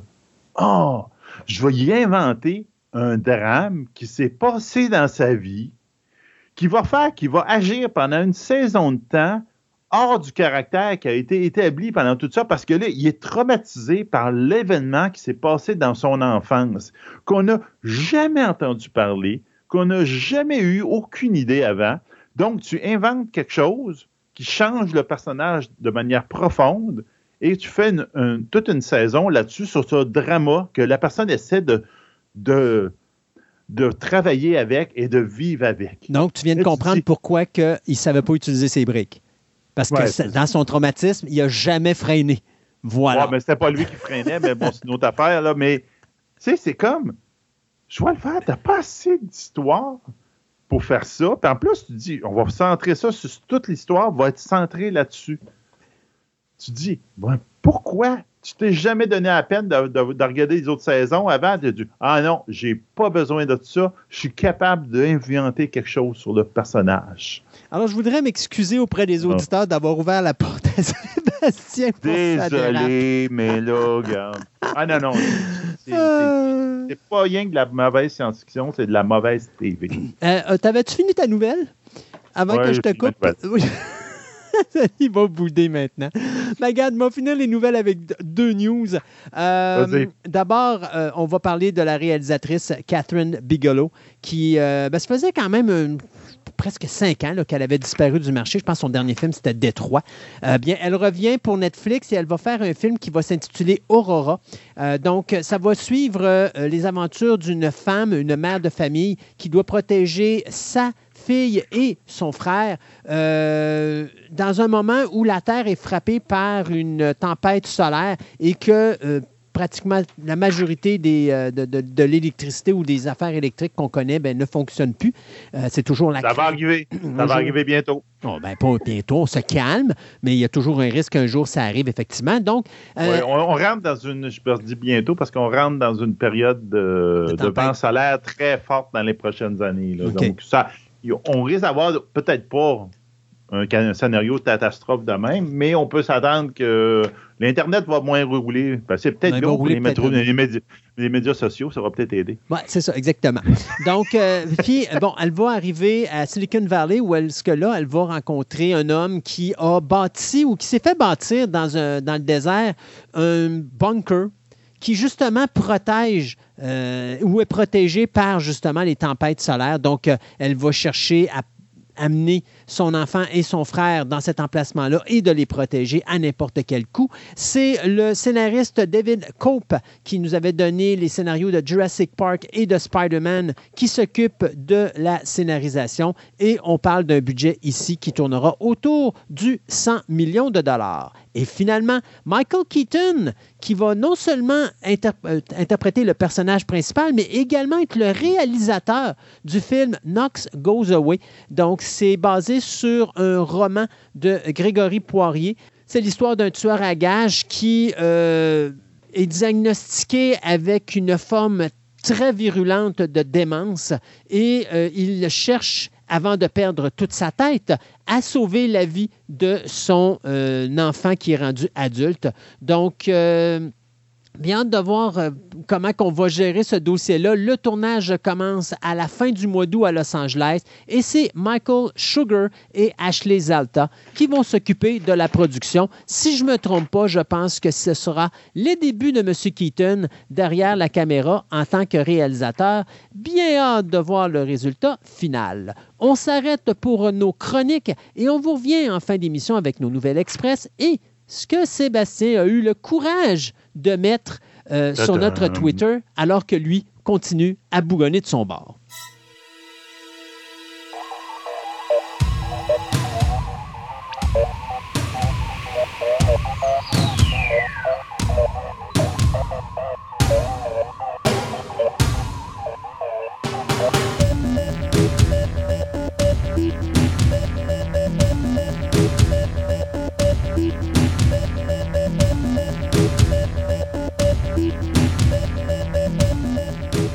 Dans la bande dessinée d'Astérix, on entend souvent parler que les Gaulois n'ont peur que d'une chose, que le ciel leur tombe sur la tête. Puis, on a exploité ça, beaucoup ça dans les films. Donc, euh, dans les films dans les dernières années, euh, Greenland, Deep Impact, Armageddon, que ce soit des météorites, euh, ou encore des comètes, etc., qui nous tombent sur la tête puis qui déclenchent des méga catastrophes. Puis, on sait de plus en plus que les dinosaures ont été éliminés par un quelque chose qui est, entré en, collision avec la Terre. Donc, François a décidé de nous parler de ça. On commencera pas par les, euh, les dinosaures tout de suite, mettons. On va commencer tout petit. Puis au fil des chroniques, on va grossir les objets qui vont nous tomber sur la tête. Donc, euh, bonjour François. Ben oui, bonjour Sébastien. en effet, on va parler de ça, de tout ce qui pourrait nous tomber sur la tête, parce que c'est comme les Gaulois disaient, ils ont peur du ciel qui leur tombe sur la tête. Ben, il y a toutes sortes de débris euh, qui se promènent dans l'univers, puis ces débris-là, des fois, ben, ils nous tombent dessus. Fait que euh, et j'ai vu le film le film Greenland euh, dont tu parlais et c'est ce qui me donnait un peu l'idée de la chronique, tu sais, dans le fond de dire ben jusqu'où c'est réaliste, puis qu'est-ce qui pourrait nous tomber sur la tête venu de l'espace, puis c'est quoi les chances que ces choses-là nous tombent sur la tête, tu sais? Fait que on va partir, comme tu disais, on va partir petit. Puis euh, au fil des chroniques, on va faire ça en trois chroniques, puis on va grossir d'une chronique à l'autre. Fait qu'on va voir des petits objets qui peuvent nous tomber sur la tête jusqu'à des plus gros. Parfait. Fait que, fait qu'on va y aller avec ça, là, avec les, les tout petits objets. Fait que les plus petits, c'est, c'est des grains de poussière. fait qu'on commence vraiment petit, tu sais. Pas trop épeurant. Pas vraiment, mais il en tombe vraiment beaucoup. Et il en tombe euh, des pluies de ça. C'est les étoiles filantes. Fait que actuellement, au moment où on enregistre, il y a une pluie d'étoiles filantes qui, euh, est en activité, qu'on appelle les draconides. C'est une pluie d'étoiles filantes qui est moins connue que les célèbres Perséides qu'on a passées à la mi-août. Chaque année, à la mi-août, les gens sont euh, sont appelés à aller dehors, à lever les yeux au ciel, puis souvent au euh, bulletin de nouvelles du soir, on leur rappelle. Fait que c'est euh, quelque chose de très populaire. Les gens sont encore en congé, il fait chaud. Euh, ils sont le soir, tard, autour d'un feu de camp peut-être. Fait que les gens ont tendance à se rappeler de cette pluie d'étoiles filantes-là, qui est quand même assez intéressante. Fait que quand on regarde au ciel, puis quand on voit euh, toutes ces, euh, ces étoiles filantes-là passer dans le ciel, ben ça, ces étoiles filantes-là, c'est pas des étoiles, c'est des choses qui sont vraiment beaucoup plus proches. c'est des grains de poussière qui rentrent dans l'atmosphère. Que, et c'est vraiment pas gros, hein. même si c'est très lumineux, même si on, quand on regarde le ciel, on voit ça les ça fait un trait de lumière très rapide. hein. Il y a des gens, tu sais, ça me fait penser, il y a des gens des fois qui me disent euh, Hey, c'est les Perséides, on va aller euh, voir votre observatoire ben, à l'observatoire, tu sais, on va aller voir votre clube, puis au télescope, on va regarder les étoiles filantes. Euh, non, ça, ça marche pas parce que les étoiles filantes, qu'est-ce qui arrive, c'est qu'un, on peut pas prédire où ils vont être. C'est, euh, on, regarde, on lève la tête au ciel, puis on se croise les doigts. C'est comme ça que ça fonctionne. Puis ça passe très très vite. C'est que c'est sûr qu'au télescope, on, on manque, euh, on, manque tout le spectacle. D'ailleurs, moi, quand je suis à l'observatoire les soirs d'étoiles filantes, euh, je prends souvent des moments pour sort- sortir de l'observatoire, puis juste aller m'étendre dans le gazon pour regarder le ciel. Sinon, c'est sûr, je vais toutes les manquer. Fait que donc, les étoiles filantes, c'est un phénomène lumineux, ça passe très très vite euh, dans le ciel, ça laisse une petite trace lumineuse. Puis euh, c'est des grains de poussière qui sont à l'origine de ça. C'est vraiment minuscule. Et on estime qu'il y a à peu près 5200 tonnes. C'est quand même De 5000 poussière? de poussière qui atteint la surface de la Terre chaque année. OK. Fait Pourquoi que la que, euh, probabilité là, que ça tombe, ça nous tombe dessus, ces grains de poussière-là, là, ben euh, c'est- assez élevé. C'est sûr que les plus petits morceaux, euh, souvent, vont se consumer complètement dans l'atmosphère puis toucheront pas au sol. Mais dès que le morceau est un petit peu plus gros, euh, lui, il pourra avoir une chance de survivre à son entrée dans l'atmosphère et toucher le sol. Et ce qui va nous rester, c'est euh, ça, c'est 5200 tonnes. il, il vient d'où cette poussière-là? Puis j'aurais tendance à dire aussi comment ça se fait qu'ils sont timés? Tu sais que le Perséide, c'est à mi-août, comme tu dis. Là, on Ouais. parle de- des draconides, donc c'est à peu près, mettons, début octobre, mi-octobre. Euh, c'est comment qu'ils sont se fait qu'ils sont timés, puis ils viennent d'où? Oui, c'est que les pluies de euh, météorites, c'est- d'étoiles filantes, pardon, c'est euh, les comètes. On va en parler euh, un peu plus tard dans la troisième chronique là, des, des comètes euh, plus en détail. Mais les comètes, quand ils passent dans le système solaire, ils laissent sur leur passage euh, des débris, de la poussière. Puis notre planète, quand la- notre planète, quand la Terre tourne autour du Soleil, ben, elle rentre dans le nuage de poussière. Un peu comme euh, quand on est en voiture, puis on l'hiver, là, puis on, on avance, tu sais, on voit les, les flocons de, de neige arriver dans le pare-brise. C'est ça. Ou encore, il y a une bourrasque dans le champ, là, puis là, Oui. tu sais, il y, a- il y a une grosse bourrasque, tu vois un mur de neige en plein milieu de l'autoroute, puis tu rentres dedans, ben c'est à peu près ça, là, tu sais. Oui, c'est ça. Fait que c'est ce qui se passe. Et pourquoi ça arrive à, à chaque année? Ben, c'est que le nuage de poussière, il est à peu près toujours à la même place sur l'orbite de la Terre. Fait que quand la Terre, euh, quand on arrive, euh, mettons, à la mi-août, Fait que la Terre passe toujours à peu près à la même place sur l'orbite de, de, autour du Soleil. Fait qu'on frappe le, nuage de poussière qui est là. Puis chaque fois que la comète passe autour du Soleil, ben elle laisse, elle vient nourrir dans le fond euh, le, nuage de poussière qui est là, la traînée de poussière dans laquelle on traverse, on passe. Là. Fait que c'est ça qui fait que c'est à chaque année, il y a des pluies de euh, d'étoiles filantes. C'est les, les, les, comètes qui ont laissé sur notre parcours, sur notre orbite de la Terre, ils ont laissé des, des nuages de poussière, là, et nous, on rentre dans ces nuages de poussière-là, et comme il y a beaucoup de poussière en même temps, ben là, ça fait comme des pluies d'étoiles filantes. OK. Fait que, mais toute cette poussière-là, il n'y a pas juste les météorites, là, il y a de la poussière, il y en a partout là, dans l'univers, là, mais il y les pluies d'étoiles filantes, c'est les météorites, euh, les, comètes, pardon. Mais euh, bon, il y, en, a, il y a de la poussière aussi euh, dans l'univers, puis tout le système solaire aussi se promène dans l'univers. Fait que il y a d'autres poussières qui arrivent de d'autres places. et tout ça, tout ce qui nous arrive et qui finit par tomber sur la Terre, on parlait de 5200 tonnes, mais si on euh, pense que la Terre, c'est pas tout petit, hein, c'est quand même assez gros. Ben oui. C'est sûr que quand on compare ça au Soleil, euh, c'est petit, mais la Terre en soi, c'est énorme. Fait que toutes les grains qui peuvent arriver jusqu'à la surface de la Terre, là, ça représente à peu près une dizaine de grains de poussière par mètre, par mètre carré, par année. Donc, on a plein de poussière d'étoiles un peu partout euh, dans notre jardin. C'est ça. Oui, c'est ça. Fait que oui, il y a, il y a beaucoup de ces poussières-là, tu sais, des, petits morceaux qui, qui viennent euh, atteindre la Terre. Hein. Chaque année, il y en a beaucoup. Mais au final, quand on, pense à toute la surface de la Terre, c'est pas euh, c'est pas énorme. C'est vraiment c'est plutôt insignifiant. Et on pourrait on pourrait en trouver si euh, vous voulez faire la chasse au, euh, dans le fond, aux micro-météorites euh, qui pourrait avoir, là, c'est ça, chez vous, près de votre maison, vous pourriez essayer avec un aimant. Il y a une expérience que vous pourriez trouver sur Internet. C'est à l'aide d'un aimant. Et dans votre gouttière, vous faites un piège à micro-météorites.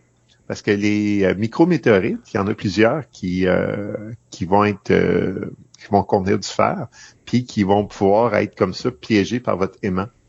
Fait que vous allez pouvoir euh, récupérer des micro-météorites, puis à, au microscope, vous allez vraiment pouvoir euh, euh, trouver des caractéristiques qui sont propres, puis euh, reconnaître que c'est bel et bien un, micro-météorite. Fait qu'on on en a, on peut en trouver.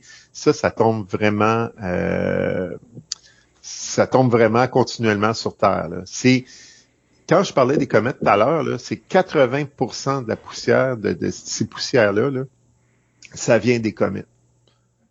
Fait qu'il y, a, il y, a, un 20% qui vient de euh, d'autres choses, mais c'est euh, c'est 80% des comètes qui la provenance là, c'est surtout les comètes. Et on voit euh, beaucoup là, comme je disais là, ce phénomène-là quand on tombe dans une pluie d'étoiles filantes. Et les étoiles filantes, les gens pensent que c'est surtout la friction qui crée le phénomène lumineux. Ouais, j'aurais eu tendance à dire ça aussi.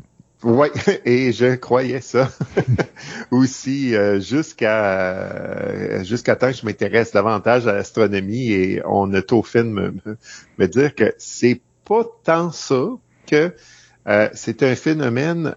Il faut voir que la poussière qui nous arrive dans l'atmosphère, elle arrive à une vitesse très, très, très grande. Très grande. On parle de 100 euh, 000 à 250 000 km heure. Fait que ça, ça arrive. Ah oui, ça arriverait. oui. Et en arrivant, même si c'est tout petit, ça reste que ça comprime les molécules d'atmosphère en avant de son passage, en avant d'elle.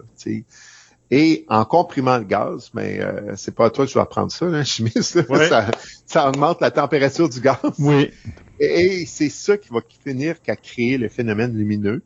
Et la friction va, se, va combiner à tout ça, là, mais le, plus gros du, du, phénomène lumineux vient de la compression du gaz devant la, la, la petite particule. Et là, après ça, la température va augmenter et le, souvent, le, la, la, la, petite particule, ben, euh, elle va se, tout simplement se, se désagréger. Là. Se, dé, ouais, se désagréger dans l'atmosphère. Quand les, les, les, les, morceaux sont plus gros, même, on peut voir euh, des, des euh, comme des, des, des une, une, traînée derrière. Ouais, une genre de traînée de poussière lumineuse, là, mettons, appelons ça de même. Oui. Parce que là, on va avoir des, des morceaux un petit peu plus gros qu'on va appeler, tu sais, comme des bolides. Fait que ça, des bolides, c'est, c'est comme des grosses étoiles filantes, c'est des, des, des, petits morceaux, mais qui sont comme plus gros, là, qui sont un petit peu plus gros. Et ça, ces morceaux-là, tu sais, mettons un petit caillou. Okay. On pourrait penser à comme un, un, un, morceau de gravel, mettons, là? Ouais, genre okay. quelque chose comme ça. Là. Tu sais, habituellement, on, on, parle de quelque chose qui serait comme genre euh, un centimètre Ouais, c'est ça. Et plus, tu sais, comme... Euh, un morceau de 0,3 quart, comme on dit, là. Ouais, genre, oui, une bonne référence.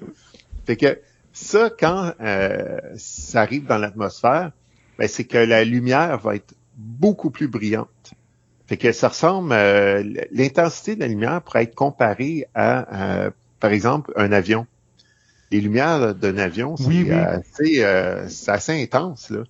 Mais ça, quand un, morceau de cette grosseur-là rentre dans l'atmosphère, la lumière que ça produit, c'est quelque chose qui se compare à la luminosité d'un des phares d'un avion. Que c'est assez impressionnant. J'en ai pas vu souvent de ces phénomènes-là. Il y a des moments dans l'année où c'est plus propice. Là. Justement, je, me demandais, mais j'ai pas eu le temps de vérifier, parce que là, c'est ma mémoire me joue des tours. Là, je pense que les draconides, justement, dans la, ce nuage de poussière-là, il y a des, euh, il y a beaucoup de gros morceaux. Fait que, et les chances de voir des bolides est plus grand pendant euh, la période, de, justement, des draconides au début octobre. Là. Fait qu'il y a des périodes dans l'année où justement, les, les, les, nuages de poussière contiennent des morceaux plus gros et ça augmente les chances de voir ce genre de phénomène-là. C'est vraiment impressionnant parce que non seulement la lumière, euh, c'est très intense, mais la, la traînée lumineuse que ça va faire aussi, là, c'est euh, vraiment là, on voit la traînée on voit même des morceaux, des fois, le, le morceau va éclater, fait que on, ça, on voit la lumière varier. C'est vraiment impressionnant. Là. On peut, ben, ça peut être vraiment impressionnant. Moi, j'en ai observé deux de mémoire. Là. Et à chaque fois, là, j'ai été assez surpris du spectacle. Là. Ouais, ben il parle en tout cas dans les Perséides, je, je regarde en même temps, il parle dans les Perséides, il parle 30 bolides enregistrés. Donc ça donne une idée de la rareté là, c'est pendant toute la période des Perséides, il n'y a pas tant que ça des bolides là. Non. Non, c'est euh, plutôt rare qu'on en voit. Comme je dis, là, moi, j'observe le ciel souvent, là, puis euh, j'en ai pas vu souvent. Là. Des bolides, là, de mémoire, j'en ai vu deux. Là. Mais il y en a qui peuvent être plus chanceux que moi, puis en avoir observé là, beaucoup plus. C'est vraiment une question de chance. Là. Il suffit d'être là au bon moment, puis de, de, regarder dans la bonne direction. Une des fois, je marchais sur la rue, puis euh, j'étais même dans une zone où il y avait une bonne pollution lumineuse mais euh, exactement devant moi, j'étais en train de regarder dans cette direction-là, puis euh, tout à coup, je vois une, comme une lumière apparaître. Je pensais que c'était un avion, puis c'était un, c'était un bolide. Fait que, et ça peut être tellement lumineux là, que ça peut laisser une image euh, résiduelle sa rétine. OK. Fait que, pareil comme si on, on, observait une source de lumière très intense, puis là, on, on a comme un, un un, un, flash là, qui reste. Là, ouais, quand tu fermes les yeux, là, tu vois encore ouais. le point lumineux qui est. Exact. Fait que ben la lumière d'un bolide pourrait être aussi intense que ça. Fait que quand on voit ça, là, ce qu'il faut se dire, c'est que le morceau il était plus gros. Fait qu'il y en a pas, il y en a moins que des poussières. Plus c'est petit, plus c'est là, on a des, ben plus les chances qu'on en ait, euh, c'est élevé. Et plus on grossit, plus on va réduire les chances d'en avoir. Fait que déjà, des gros morceaux, on l'a dit déjà avec les perséides, il y en, en a pas beaucoup. Fait que là, au fil des chroniques, quand on va grossir, vous allez voir que la, la probabilité va, va réduire. Là. Fait que ces gros morceaux-là, quand ils sont dans, dans, dans le ciel, là, quand ils sont dans l'espace en train de flotter, là, les, euh, les, astro les astronomes vont appeler ça des météoroïdes. OK. Fait que, et Et quand ils vont faire leur, leur entrée dans l'atmosphère, ils vont appeler ça des météores. Et quand ils vont tomber au sol, quand ils vont réussir à survivre à l'entrée dans l'atmosphère, puis qu'ils vont toucher le sol, là, ils vont appeler ça des météorites. OK. Météores, ils touchent pas, puis météorites, ils touchent la Terre. Ouais. Et, et c'est ça qui fait que des fois, euh, dans toutes ces, ces, ces, ces choses-là qui sont dans l'espace, puis qui, ces débris-là euh, qu'on pourrait percuter, c'est pour ça que ça devient mêlant à un moment donné, parce qu'il y a beaucoup de termes, puis on, on, va le voir aussi dans la prochaine chronique, là, on va rajouter d'autres termes, là. mais il y a beaucoup de types d'objets, puis euh, en gros, c'est tout des, des, comme des cailloux, là, si on veut, là. Mais selon euh, sa grosseur, sa provenance, euh, ça va prendre différents noms. Fait que c'est pour ça que des fois, ça devient mêlant. Puis là, les gens me demandent des fois, ben ça, c'est c'est une comète? Non, non, ça, c'est pas une comète, c'est une étoile filante. Ça, c'est une poussière. fait que, et quand un bolide, c'est pas, c'est un gros morceau. C'est comme une étoile filante, mais c'est plus gros. Mais en même temps, une étoile filante, on pourrait appeler ça un météore. Ce qui est une entrée dans euh, l'atmosphère, un objet comme ça qui rentre dans l'atmosphère, c'est le météore. Fait que c'est un météore, mais tout petit. Donc à ce moment-là, il parle de bolide. Ouais, c'est ça. Puis s'il touche au sol, ben là, c'est ça. Ce qui reste, là, ce qu'on arrive à prendre, là, c'est le météorite. Puis ça, c'est vraiment, tu sais, en, astronomie, c'est vraiment euh, exceptionnel parce que tout est très loin tout le temps. fait que tout ce qu'on observe, on ne peut pas avoir vraiment de lien avec ça autre que euh, visuel. sais, on le voit à travers le télescope, mais je veux dire, les étoiles qu'on observe, les planètes qu'on observe, c'est à une distance incroyable. Mais les météorites, c'est vraiment des bouts d'univers qu'on a dans nos mains. des fois, ça flottait des, des, des millions d'années ou plus dans, dans, dans l'univers et tout à coup, ça se retrouve dans nos mains. C'est assez impressionnant de penser à ça, que ça flottait entre, dans ceinture d'astéroïdes, entre Mars et Jupiter, puis tout à coup, euh, c'est rendu dans ma main. Il y a un morceau de, de, un fragment qui tournait dans le système solaire qui est rendu dans ma main, qui a survécu à sa rentrée dans, dans l'atmosphère, puis que là maintenant aujourd'hui je peux le prendre. C'est ça parce qu'il y a, il y a pas, j'allais dire un commerce, il y a pas un, ben, il y a une certaine valeur, mettons des météorites de phénomène, puis je te dirais facilement une fois par année, j'ai des appels à mon, à mon laboratoire de personnes, il dit, je pense en avoir trouvé un, je voudrais le faire analyser, je veux savoir si ça vaut de l'argent. ouais. Ça arrive souvent, de je fais, non, monsieur, on fait pas ça ici. c'est. Ah, puis, ben, ça en vaut de l'argent parce ben qu'il y, a, y, a un marché de ça. Euh, il y a des chasseurs euh, de météorites fait que quand il y a des bolides qui ont été aperçus, parce que c'est sûr qu'une étoile filante, euh, c'est comme on le dit, c'est un petit grain, ça s'est consumé, il y a plus, il reste plus rien. Mais quand on parle de, de bolides, excusez, fait que ça, il y a des chances qu'il y a quelque chose qui soit euh, tombé sur Terre. Fait que là, les gens essaient d'estimer où le, résidu, dans, le fond, pourrait se trouver. Puis là, ben, ils cherchent, mais quand que nous autres, ici au Québec, on a le sol recouvert de neige, ben, des fois, on peut, ça peut nous aider, la neige, de voir euh, une trace à quelque part pour nous aider à repérer euh, un petit... Euh, quand l'objet a percuté la glace, par exemple, ça pourrait nous aider plus facilement à le repérer, mais ça, c'est vraiment la chasse aux météorites. Là. Ah Essayer de trouver un météorite, là, c'est comme un aiguille d'une botte de foin. C'est ça. Peut-être de la chance. mais je ne sais pas s'il y a des chasseurs. J'ai jamais parlé à des, gens qui en font beaucoup, la chasse aux météorites, jusqu'à quel point euh, ils arrivent à en trouver, tout ça, mais ça doit être vraiment difficile. Ben oui. Euh, parce que c'est, ça reste, ça reste tout petit la plupart du temps. Comme on dit, Hein, plus c'est petit, puis euh, plus on a des chances d'en avoir sur Terre. Fait que des plus gros, c'est plus dur à trouver parce que ça arrive encore moins souvent. Fait que là, c'est ça qui ça qui arrive. Là, on vient de voir les, les, les tout petits morceaux, fait que les poussières, puis les, les, les, morceaux un petit peu plus gros là, qui, qui font des, des belles traces lumineuses, là, les, les, les bolides, là, ça c'est plus fréquent. Mais là, quand on va aller à, la prochaine chronique, là, on, va grossir là, comme pas mal. Et ça, ça, ça arrive. Ça arrive heureusement moins souvent. ouais, c'est ça, pas mal, heureusement. Hey, question de même. Euh, je sais pas si tu étais au courant ou quoi. Mettons les astronautes, la station spatiale, euh, ou quand ils envoient des capsules, est-ce qu'il faut qu'ils se time avec justement quand on passe dans ces nuages-là? Parce que je me dis, même si c'est des petites poussières, à la vitesse qui arrive, ça peut ben faire des dommages, me semble, tu sais. Ouais, c'est ça. C'est que, dans le fond, la, station spatiale, euh, eux autres, il faut qu'ils fassent justement euh, encore, je dirais, sûrement, en tout cas, du moins de ce que j'ai entendu, plus attention à toutes les cochonneries qui tournent autour de la Terre. Oui, ah, ça c'est sûr. Parce qu'il euh, y, a, y a beaucoup de choses, euh, des, des il y a même des, des, des morceaux des gants, peut-être d'astronautes. Il me semble que c'était ça qui avait échappé à un moment donné, un de ces gants. Ou euh, il y a une couverte aussi, je pense, une couverte, une couverture thermique qui tourne autour de la Terre.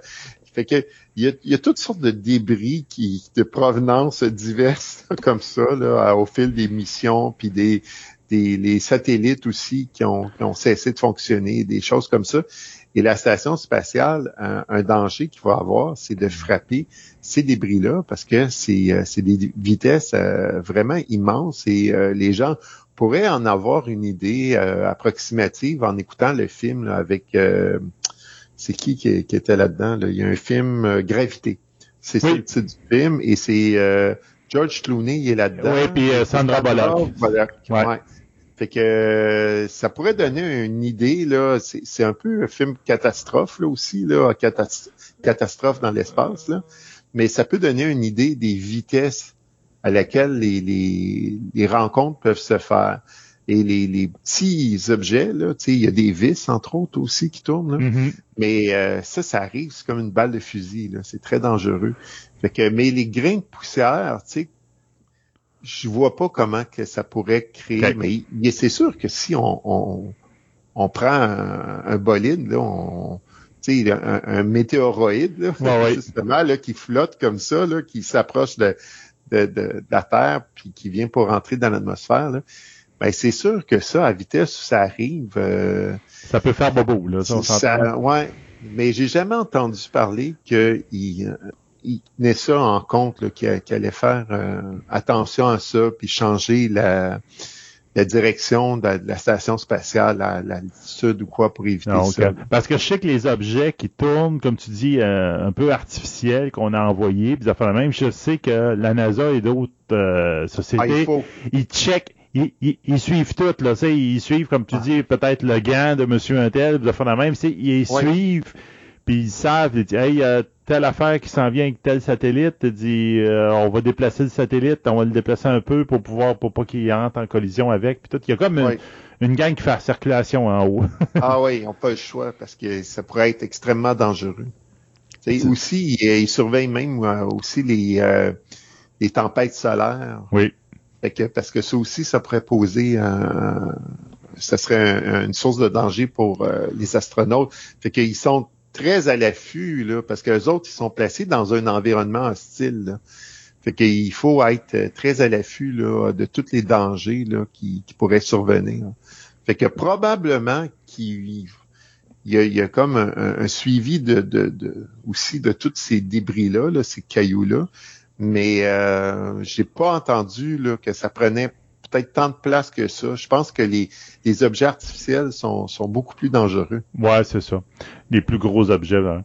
Bon, ben parfait. Donc, euh, merci François pour cette première chronique. On va aller un petit peu plus gros euh, dans la prochaine, à la prochaine fois.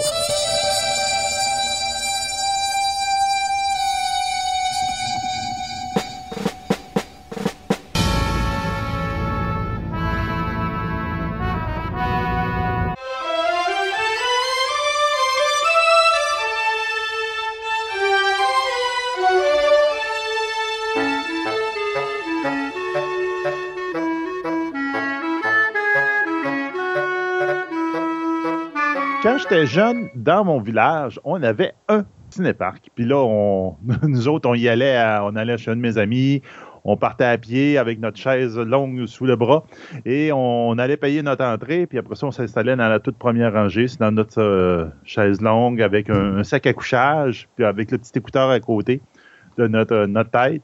Puis on écoutait notre film allongé de tout notre long. Donc, c'est un peu cette époque révolue cette époque qui est revenue dernièrement un petit peu à la mode, euh, en tout cas dans les places où il y avait encore des cités-parcs, euh, que Christophe veut nous parler. Ben, bonjour, Christophe. Bonjour, Sébastien. Étais-tu de ceux qui étaient cachés dans le coffre arrière de la voiture pour rentrer gratos dans le cinéparc? J'en ai vu plein. Mais moi, quand j'y allais avec mes parents, c'était plus que je me calais dans mon siège pour essayer de passer pour, je pense que c'était 13 ans et moins. Ouais, ouais, ouais. Mais arrêtez, c'était 14 ans à l'époque. Nous, on a connu le 14, ans. Euh, les gens euh, qui sont dans la génération euh, d'aujourd'hui n'ont pas connu le 14 ans. Eux autres, ils ont connu le 13 ans indicatif. Mais tu sais, je me rappellerai toujours ma première expérience avec un film de 14 ans. Je voulais aller voir Météor. Météor était sorti genre un mois avant ma fête, tout comme un autre film que je voulais voir qui était Le Choc des Titans, Clash of the Titan en 80. Et là, ben, je voulais rentrer et on me disait, ben, t'as pas 14 ans, mon petit pet. Oui, mais comme dans le temps, dans, dans le cas de Clash of the Titan, c'était frustrant parce que c'était juste deux semaines avant que j'aille mon 14 ans.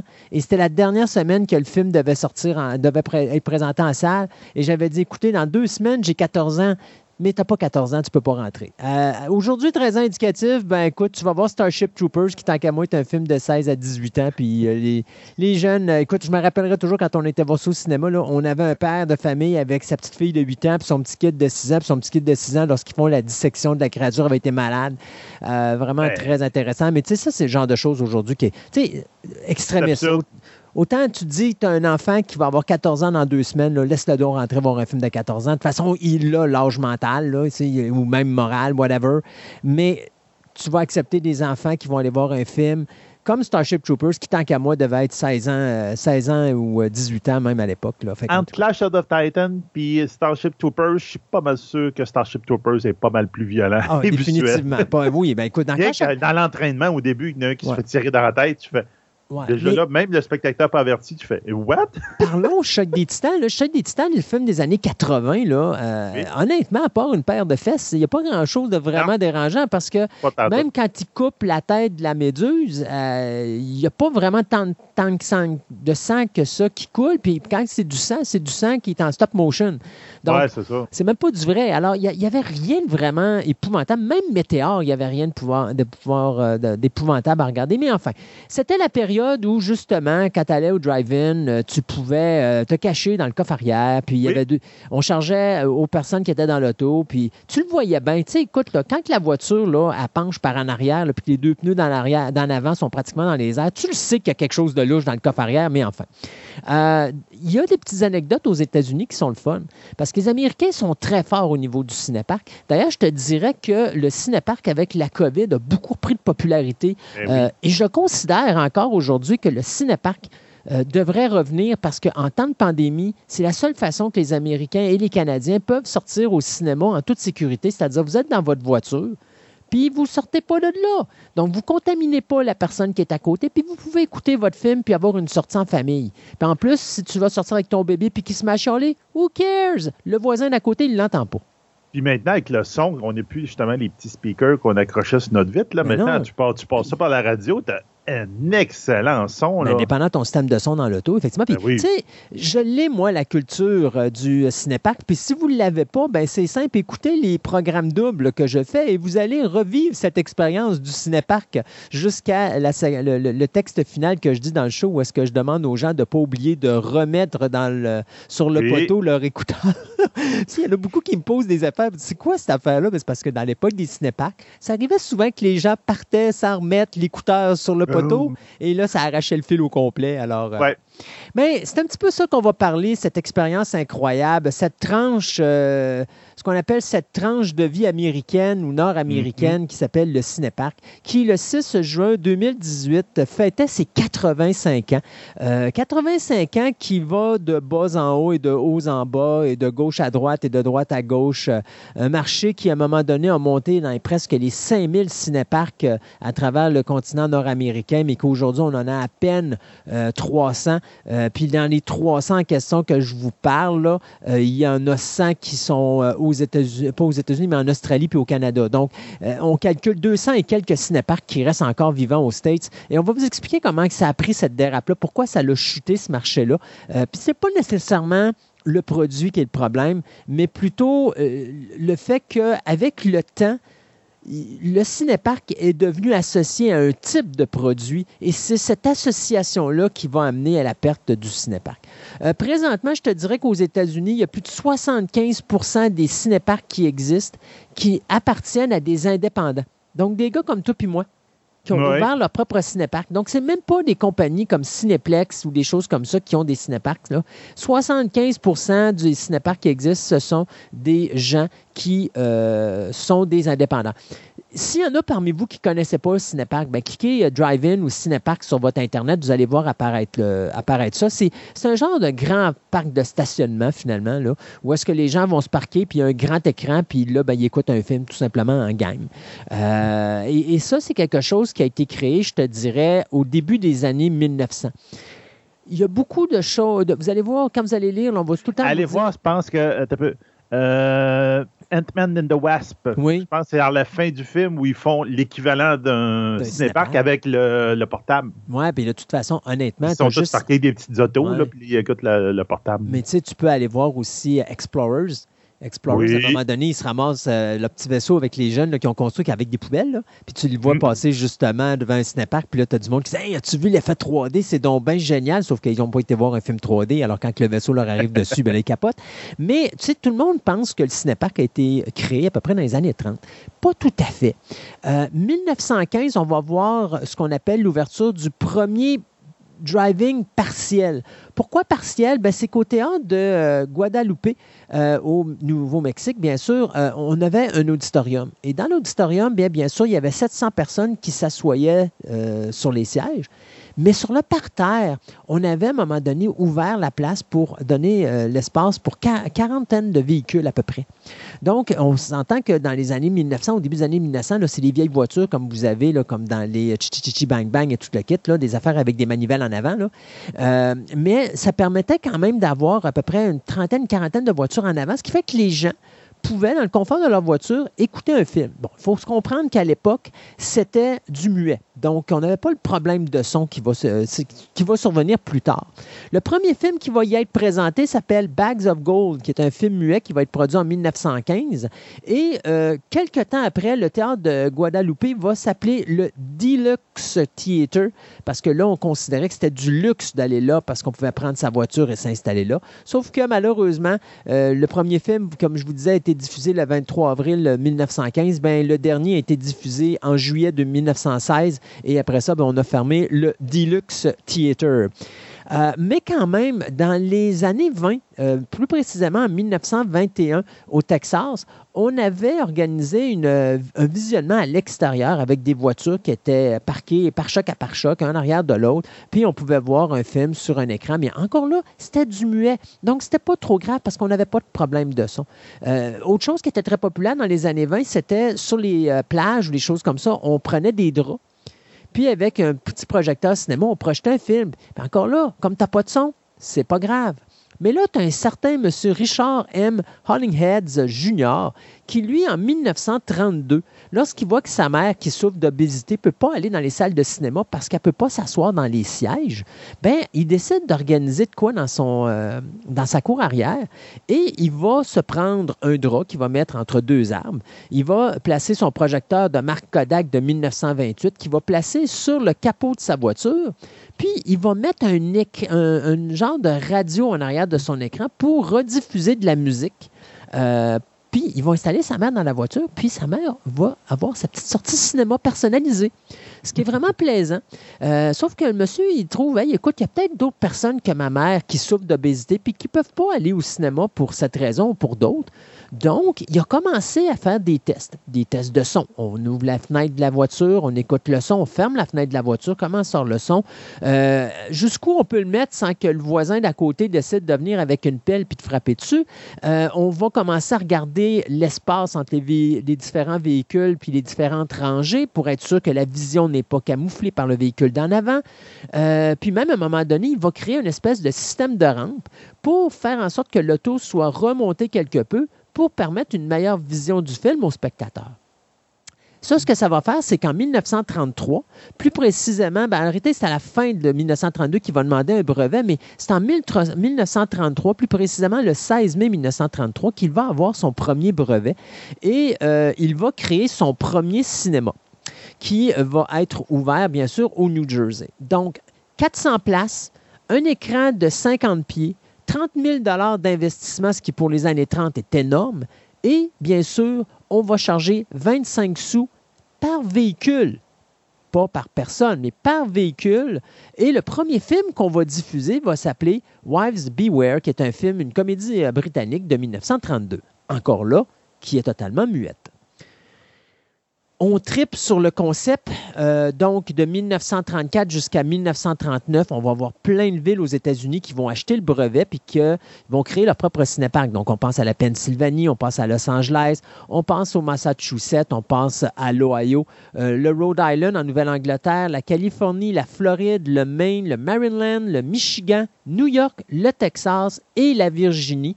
Euh, donc, ça, ça va commencer à apparaître partout. Mais pourquoi est-ce que ça ne va pas si vite? Parce que ça semble devenir quand même quelque chose de populaire. C'est que vous remarquerez que là, on est dans les années 30. Et ça, c'est les années de la crise économique.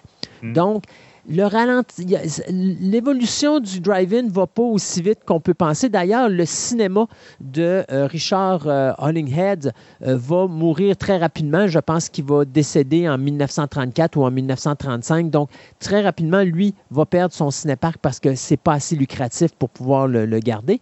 Mais n'empêche que le prix n'est pas très élevé. Euh, c'est une possibilité d'avoir, euh, pour les parents, d'avoir leurs enfants dans l'auto sans déranger les autres personnes aux côtés. Donc, c'est une façon d'avoir une sortie familiale pas trop chère. Et donc, on voit que la popularité du drive-in commence à monter.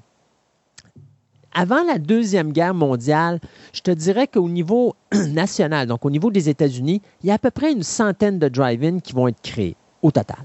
Mais après la Deuxième Guerre mondiale, il y a une panoplie de choses qui vont survenir. Bon, d'abord, pendant la Deuxième Guerre, la compagnie RCA va créer un système de son qui va permettre une meilleure diffusion du son. Parce que le problème qu'on va connaître avec le son, c'est que euh, lorsque le son, parce qu'à l'origine, on mettait des caisses de son à côté de l'écran, lorsque le son est projeté, bien, plus vous êtes loin, plus le son est décalé avec la bouche sur l'écran. Donc, comment est-ce qu'on va faire pour que les gens soient capables d'avoir un son qui est synchronisé avec la bouche de l'acteur sur l'écran?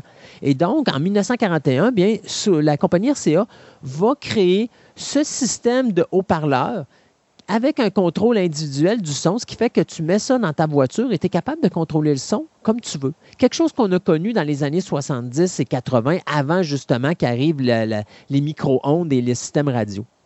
Euh, donc ça, ça va être un des éléments déclencheurs pour la popularité des cinéparks qui, là, vont se mettre à exploser après la Deuxième Guerre mondiale. Pourquoi?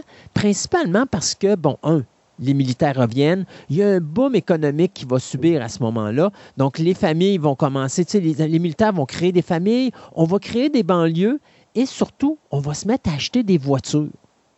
Donc, ce que ça fait, c'est que, pour vous donner une idée, en 1947, il y avait 155 cinéparks à travers les États-Unis. En 1951, il y en avait 4151 un boom incroyable qui va faire en sorte que, écoute, c'est simple. D'abord, la famille, c'est vraiment intéressant pour eux autres parce qu'ils n'ont pas à se payer une bonne. Hein, ils n'ont pas à payer la, gardienne d'enfants. La gardienne, ben oui. C'est ça qui va s'occuper des enfants. Euh, ils ont, les enfants, puis ça, c'est quelque chose que tu vas voir régulièrement à cette période-là, parce que, tu sais, à l'époque, c'était très familial, les, gens. Fait que les enfants arrivaient déjà en pyjama. Oui. Puis à l'époque, le film commence pas à 9 h, il commence à 7 h le soir on va créer, euh, puis ça c'est le fun, on va créer des, euh, sections où est-ce que les enfants, tu as comme des, des, terrains de jeu, des balançoires, des glissades, des choses comme ça, hmm. pour permettre aux enfants, avant la présentation du film, de s'amuser et même pendant la présentation du film, alors que le film n'est pas intéressant nécessairement pour eux autres, ben ils pouvaient justement euh, s'amuser pendant que les parents regardaient leur film. Donc, c'était une manière de faire une sortie familiale qui n'était pas trop dispendieuse. Tu avais même des distributeurs de couches qui étaient disponibles pour permettre aux parents dont ils avaient oublié leur couche à la maison, ben, tu sais, oh, le bébé vient de faire de quoi? Ben, on va aller chercher une petite couche au distributeur de couches, puis on pouvait changer le bébé dans l'auto sans que ça dérange. Le bébé pouvait pleurer autant qu'il voudrait, ça ne dérangeait pas personne parce que quand tu mets ton écouteur dans ta voiture, tu fermes ta fenêtre. Donc, les, enfants pouvaient poser des questions continuellement sans déranger personne. C'était vraiment un univers à part où est-ce que tout le monde se retrouvait tout seul. Il y a une autre affaire qui va faire que les, les, les vont devenir extrêmement populaires. Les gens pouvaient fumer dans leur voiture. Ben oui. Ils ne pouvaient pas faire ça au cinéma. Donc, ça aussi, ça l'a amené une popularité parce que le père de famille aime bien fumer sa cigarette en paix. Donc, d'écouter un bon film avec sa belle petite cigarette, c'était le fun. Tu pouvais faire ça au cinéparc. Une autre affaire aussi, dans les années 50, savais-tu que les cinéparcs étaient un endroit de prestige pour tout ce qui était service religieux? Ah, hein? Pourquoi? Non. Ben, parce que, tu sais, dans les églises, tu as, un minimum de place. Donc, tu vas peut-être rentrer 100, 200 personnes. Mais quand tu as 400 voitures, puis que tu peux mettre, mettons, parce qu'à l'époque, il faut se rappeler que dans les années 50, c'était des grosses autos, là, tu fais t'asseoir 3 en avant puis 4 en arrière. Donc, mettons qu'on y va avec une moyenne de 5 personnes. C'est 2000 personnes que tu as, euh, avec qui tu as un contact, ce que tu ne peux pas faire dans une église. Donc, les cinéparcs, extrêmement populaires euh, à cette époque-là, sauf que il y a un contre-coup qui arrive avec ça. Et le contre-coup, c'est que ben, les cinéparks sont reconnus pour être un emplacement parfait pour les rencontres d'amoureux. Donc, le bécotage. Et, Il n'y a pas juste le film qui est intéressant. Euh, ben, habituellement, le film n'est pas très intéressant. C'est le bécotage qui est intéressant. Et ce que ça va faire, c'est que ça va amener, euh, je dirais, une renommée de décadence, on pourrait dire, entre guillemets, au cinépark, notamment ici au Québec. Parce qu'ici au Québec, le gouvernement Maurice Duplessis, à l'époque, avait fait une loi pour interdire les cinéparcs au Québec. Pourquoi? Parce que l'Église considérait ça comme un lieu de péché.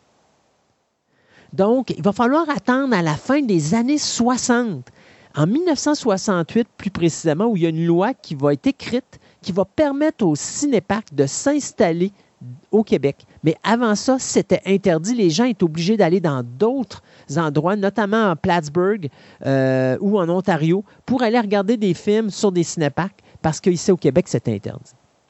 On arrive dans les années 70 euh, et là, on va commencer à voir le déclin. Pourquoi? Bien, tantôt, je vous disais qu'il y a eu la création des banlieues avec la, fin de la Deuxième Guerre mondiale et l'explosion économique. Bien là, c'est le contraire. C'est que là, les banlieues, il y, en a, il, y a, beaucoup de monde dedans. Il y a une densité incroyable qui s'est faite. Et donc, comme il y a beaucoup de cinéparks, il y a plusieurs cinéparks qui sont pratiquement tous euh, sur le même bassin de population. Donc, qu'est-ce que ça fait? Ben, c'est que la luminosité des banlieues va altérer quelque peu la qualité de l'image parce qu'il va y avoir trop de lumière, mm. donc l'image va moins bien paraître. L'autre chose aussi, ben, c'est que euh, sais, quand tu as, mettons, 300 véhicules qui s'en vont dans un cinéparc, ben, un, ça fait des bouchons euh, de circulation, puis deuxièmement, ben, ça fait du bruit. Et donc là, les banlieues vont commencer à se plaindre de ce bruit-là, de se plaindre du fait justement que euh, des fois, il y a des klaxons parce qu'on s'amuse et tatati tatata. Donc là, on va voir les cinéparcs commencer à fermer euh, parce que la compétition est beaucoup trop grosse également. Comme je disais, il y a des fois, tu peux avoir deux cinéparcs qui sont dans le même comté. Donc là, quand on dit un comté, c'est vraiment pas loin. Là. C'est genre, tu as peut-être un 3, 4, 5 minutes de différence entre chaque. Donc, tranquillement, pas vite, ça va s'éliminer. L'autre euh, problématique aussi, c'est l'obligation de présenter des films pour tous. Parce que veux, veux pas, tu veux satisfaire la famille. Donc, tu ne peux pas présenter des films qui sont de bas âge. Et pour que vous compreniez un petit peu comment ça marche aux États-Unis, un film comme Le flic de Beverly Hills ici au Québec est coté pour tous. En anglais, il est restricted. Restricted, pour nous, c'est 18 ans. Pourquoi? Parce que le langage vulgaire dans le flic de Beverly Hills, euh, ben pour les Américains, des fuck, puis des ci, puis des ça, c'est pas acceptable pour un, jeune adulte. Alors qu'ici au Québec, ben on transforme les mots, puis on met des vulgarités qui sont un peu plus acceptables. Euh, fils de pute ou euh, connard, imbécile. C'est pas, tu sais, bon, disons que ça, ça, passe mieux que le fuck you, le ci ou le ça. Donc, nous, au Québec, on n'a pas ce problème-là, mais aux États-Unis, on voit que là, il commence à avoir un problème parce que tu as plus de films qui s'en vont dans la branche AA, qui est Adult Accompaniment ou 14 ans ici au Québec, ou surtout Restricted. Donc, il y a beaucoup de films qui ne peuvent pas être diffusés. Et quand on parle de gros films, on parle des blockbusters. Donc, ça, ça va nuire au cinépark d'un côté.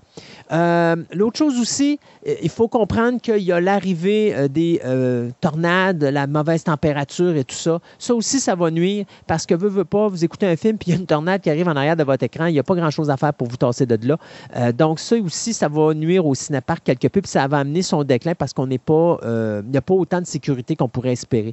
Puis il y a aussi la destruction d'un cinépark parce qu'une fois qu'un cinépark est mis à terre, les revenus sont beaucoup moindres dans un cinépark que mhm. dans une salle de cinéma. Il y a un autre problème qui va survenir dans les années 60 qui va amener au déclin des cinéparks dans les années 70, c'est que dans les années 60, il va y avoir plus de 90% des foyers nord-américains qui vont posséder pas juste une télévision, mais une TV en couleur. Et ça, ça change beaucoup la donne. Et quand on va arriver dans les années 70 et dans les années 80, bien là, il faut dire que le câble arrive en, ligne de compte. Et en plus, la télévision payante, euh, donc Star, euh, Star Choice, euh, premier, premier écran, je pense que ça s'appelait en français. Oui, je pense que c'est ça, ouais. Super Channel et tout le kit. Donc, tu as, ça qui va venir rentrer dans le dash du cinépark qui va faire en sorte qu'il y a de moins en moins de personnes qui vont se déplacer. Il y a une autre affaire aussi qui est extrêmement importante. C'est la crise énergétique des années 60 euh, qui va amener en 1966 aux États-Unis ce qu'on appelle l'adoption de l'heure avancée ou le Uniform Time Act, que là, nous aussi, on a ici au Québec, qui fait en sorte que là, les cinéparks pourront plus commencer leur, leur diffusion de films avant 9 heures le soir. Donc, en faisant ça, ben là, ça aussi, ça va couper l'aspect familial parce qu'il faut dire que les pères de foyer, là, eux autres, ils travaillent le lendemain matin. Donc, quand ton film commence à 9 h le soir, ben, il y a de fortes chances qu'il finisse à 1 h, 2 h, dépendant c'est quoi la programmation que tu as. Donc, ça aussi, c'est des affaires qui vont faire en sorte que tu vas avoir beaucoup de cinéparks qui vont ouvrir seulement les fins de semaine, qui ouvriront plus la semaine parce que ça ne sert plus à rien. Donc, jeudi soir, vendredi soir, samedi, puis dimanche, mais même si le jeudi et le dimanche sont des journées qui sont très tranquilles, puis les vendredis et samedis étant tes grosses journées. Une autre affaire aussi, ben, on a la crise de l'énergie. Ça, ça veut dire que là, les foyers vont commencer à investir dans des voitures qui sont quelque peu plus petites et donc moins confortables. Donc, les grosses voitures, euh, genre euh, tank là, que vous aviez à l'époque. Là, les bateaux. Ben, là, vous n'avez plus de bateaux. Là, vous commencez à avoir des petits canaux, ou des choses comme ça. C'est ça. ça. Ça aussi, ça paraît un petit peu parce que là, les gens, bon, il faut qu'ils fassent attention. Si le cinépark est situé trop loin de la, maison, de, de la maison, tu y repenses deux fois parce que tu vas consommer de l'essence. Euh, puis quand tu es dans l'auto, ben, veux, veux pas, tu pas aussi confortable que tu l'étais avant quand tu avais une banquette centrale où tu n'avais rien. Là, aujourd'hui, les banquettes sont séparées en deux. Alors, ça aussi, ça amène des problématiques. Euh, donc, d'autres problèmes qui vont survenir aussi, euh, la baisse de l'achalandage. Donc, comme l'achalandage diminue, bien, à ce moment-là, c'est plus difficile d'entretenir ton cinépark. Donc, quand il y a des bris, ben, c'est de l'argent qui sort, donc c'est moins rentable. Et aussi, bien, un cinépark pouvait diffuser seulement un programme double par soir. Mhm. Donc, ton film passe juste une fois. Alors que quand tu as les salles de cinéma, à l'époque, il faut se dire que les programmes doubles ont fait aux États-Unis jusqu'à peu près les années 30-40. Euh, euh, nous autres, ici au Québec, ça a duré jusqu'à peu près au début des années 80. Euh, tu peux aller jusqu'à présenter ton film trois fois dans la journée. Mais si tu y vas en programme 5, ce qui va commencer à arriver dans les années 50 aux États-Unis et à partir du milieu des années 80 ici au Québec, tu peux aller jusqu'à six fois par jour à présenter un film. Ce qui fait que ton film devient de plus en plus lucratif. Tu fais beaucoup plus d'argent avec que ce que tu fais au cinépark. Donc ça aussi, ça va amener des problèmes qui vont amener à une baisse vraiment euh, des films. Et d'ailleurs, ce problème-là de diffusion va amener les distributeurs à dire que certains films vont être octroyés plus dans les salles que dans les cinéparks parce qu'on va faire plus d'argent, parce que le distributeur de films, lui aussi, il faut qu'il vive. Donc, si son film ramène juste deux, deux présentations dans un cinépark comparativement à 42 fois dans une salle de cinéma, bien, à un moment donné, on va prendre les gros films, puis on va les envoyer seulement au cinéma, au cinéma pardon, et les cinéparks vont les avoir beaucoup plus tard. Mais les cinéparks manquent leur shot parce que les autres, ils n'ont pas le gros film, donc ils n'ont pas la grosse populace. Et donc, ça va forcer les cinéparks dans les années 70 à changer l'aspect familial et devenir des emplacements, je pourrais dire, où est-ce qu'on va présenter des films d'exploitation, Donc, le Black Exploitation ou le Sexploitation ou encore toutes les autres choses qui étaient faites à, l'époque, les films de série B, des choses comme ça, qui ne rapportent pas nécessairement beaucoup, qui ne sont pas des films extraordinaires, mais que là, on va voir justement les amoureux aller se bécoter devant parce qu'ils s'en foutent, les autres, c'est juste la sortie qui les intéresse.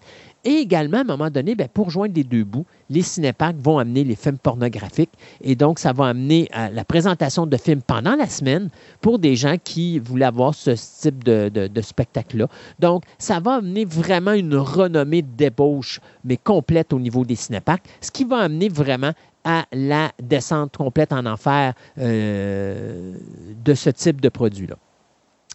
Euh, l'autre chose aussi, bien, on va commencer aussi à voir que l'hiver, ben, ça devient difficile parce que tu as des certains endroits que l'été, ça va, puis que l'hiver aussi, ça va. Qu'on passe à la Californie, le Texas, l'hiver, c'est ah pas si froid que ça. Mais quand tu t'en viens plus proche de nous autres, euh, à partir du moment qu'il y a de la neige qui tombe, tu ne peux plus avoir une opération. Donc, ton cinépark va peut-être être utilisé seulement quatre, fois par, quatre mois par année ou cinq mois par année, gros max. Euh, donc, dans certains cinéparks, on va essayer de créer des systèmes de chauffage souterrains pour chauffer les voitures par en dessous ou même, et ça, vous allez l'emmarquer aussi dans le programme double, il y a quelques publicités que, j'ai mis que je mets en hiver, où est-ce que tu as des espèces de, de, de, de, plaques chauffantes que tu pouvais rentrer dans ta voiture pour réchauffer les gens à l'intérieur de l'auto euh, pendant que tu écoutais ton film. Donc, on a pensé à plein d'affaires. Et c'est à cette époque-là aussi que pour essayer de faire survivre le cinépark, on va amener l'arrivée du son stéréo grâce euh, à la diffusion euh, via la bande radio AM ou FM. Surtout le AM au début puis après ça, quand le FM va se spécialiser beaucoup plus euh, aux États-Unis au Canada, on va l'amener vers le FM parce qu'avec le FM, on a une meilleure qualité de son. Donc, ça, c'est des affaires qu'on va être capable d'éviter la dérape totale des cinéparks grâce à ça. On revient un petit peu au Québec. Tantôt, je vous disais, il y a une implantation euh, d'une loi en 1968 qui va permettre la construction des cinéparks dans la province de Québec. Bien, le premier cinéma, euh, ben, le premier cinépark, pardon, euh, à avoir son apparition au Québec, eh bien, c'est à Saint-Georges-de-Beauce en 1970. Et il y avait beaucoup de cinéparks qui disaient, on était le premier cinépark, on était le cinépark. C'est normal. Il y a eu Saint-Georges-de-Beauce, mais il y a eu une demande phénoménale d'ouverture de, cinépark en même temps. Et donc, après l'ouverture de Saint-Georges-de-Beauce, à toutes les semaines, il y avait une coupelle de cinépark qui ouvrait quelque part à Québec. Nous, ici, le premier cinépark qu'on a eu, c'était le cinépark qui était le cinépark de Saint-Nicolas qui a été créé en 1970 aussi. Donc, euh, on voit vraiment là, que, euh, je te dirais, là, même jusqu'en 1975, là, quand on arrive en 1975, il y a 28 emplacements de cinéparks sur lequel se trouvent au total plus de 34 écrans. Donc, c'est 1,6 million de gens au Québec qui s'en allaient voir des films régulièrement à toutes les semaines au cinépark. Euh, il y a deux cinéparks qui sont intéressants pour nous au Québec. Euh, c'est bien sûr, comme je disais tantôt, le cinépark de Saint-Nicolas qui a été créé en 1970, qui avait euh, deux écrans et qui malheureusement fermé ses portes le 31 août 2014 lorsque, bien sûr, les propriétaires du terrain ont tout simplement vendu le terrain à un promoteur qui lui a construit des, des, établissements là-dedans ou des, blocs appartements. et bien sûr, il y avait le cinépark de Beauport qui, lui, avait commencé à deux écrans, mais qui finalement a eu un troisième écran dans son existence. Il a ouvert en 1972 et il a fermé en 1999. Je te dirais qu'à l'époque qu'on appelle le Golden Age du cinépark au Québec, euh, on calculait plus de 71 écrans euh, au total à travers la province, ce qui était énorme. On vient aux États-Unis euh, tantôt, je vous disais qu'au Cinéparc Saint-Nicolas, on, on l'a vendu pour des propriétaires de terrain. Ça, ça va être une cause aussi pourquoi qu'on va voir euh, la disparition des cinéparcs aux States. Pourquoi? Bien parce que les, terrains, là, de plus en plus, ça va coûter de plus en plus cher au niveau des taux d'intérêt pour mm. repayer l'emprunt. Euh, de plus, ça va être de plus en plus difficile de se trouver de l'argent pour justement réinvestir sur l'hypothèque. Et donc, on va se mettre à vendre les terrains parce que les valeurs de terrain vont commencer à monter. Et donc, ça va devenir plus lucratif de vendre son cinépark que de le garder. Et donc, ça va faire en sorte que à la fin des années 80, le cinépark euh, aux États-Unis et au Canada, ben, il va en avoir moins de 200. Donc, on est parti du 1500 et là, on se retrouve à moins de 200. Et ça, c'est en dedans de moins de quoi? 20 ans, 30 ans à peu près? Donc, on a vu la déchéance des cinéparks.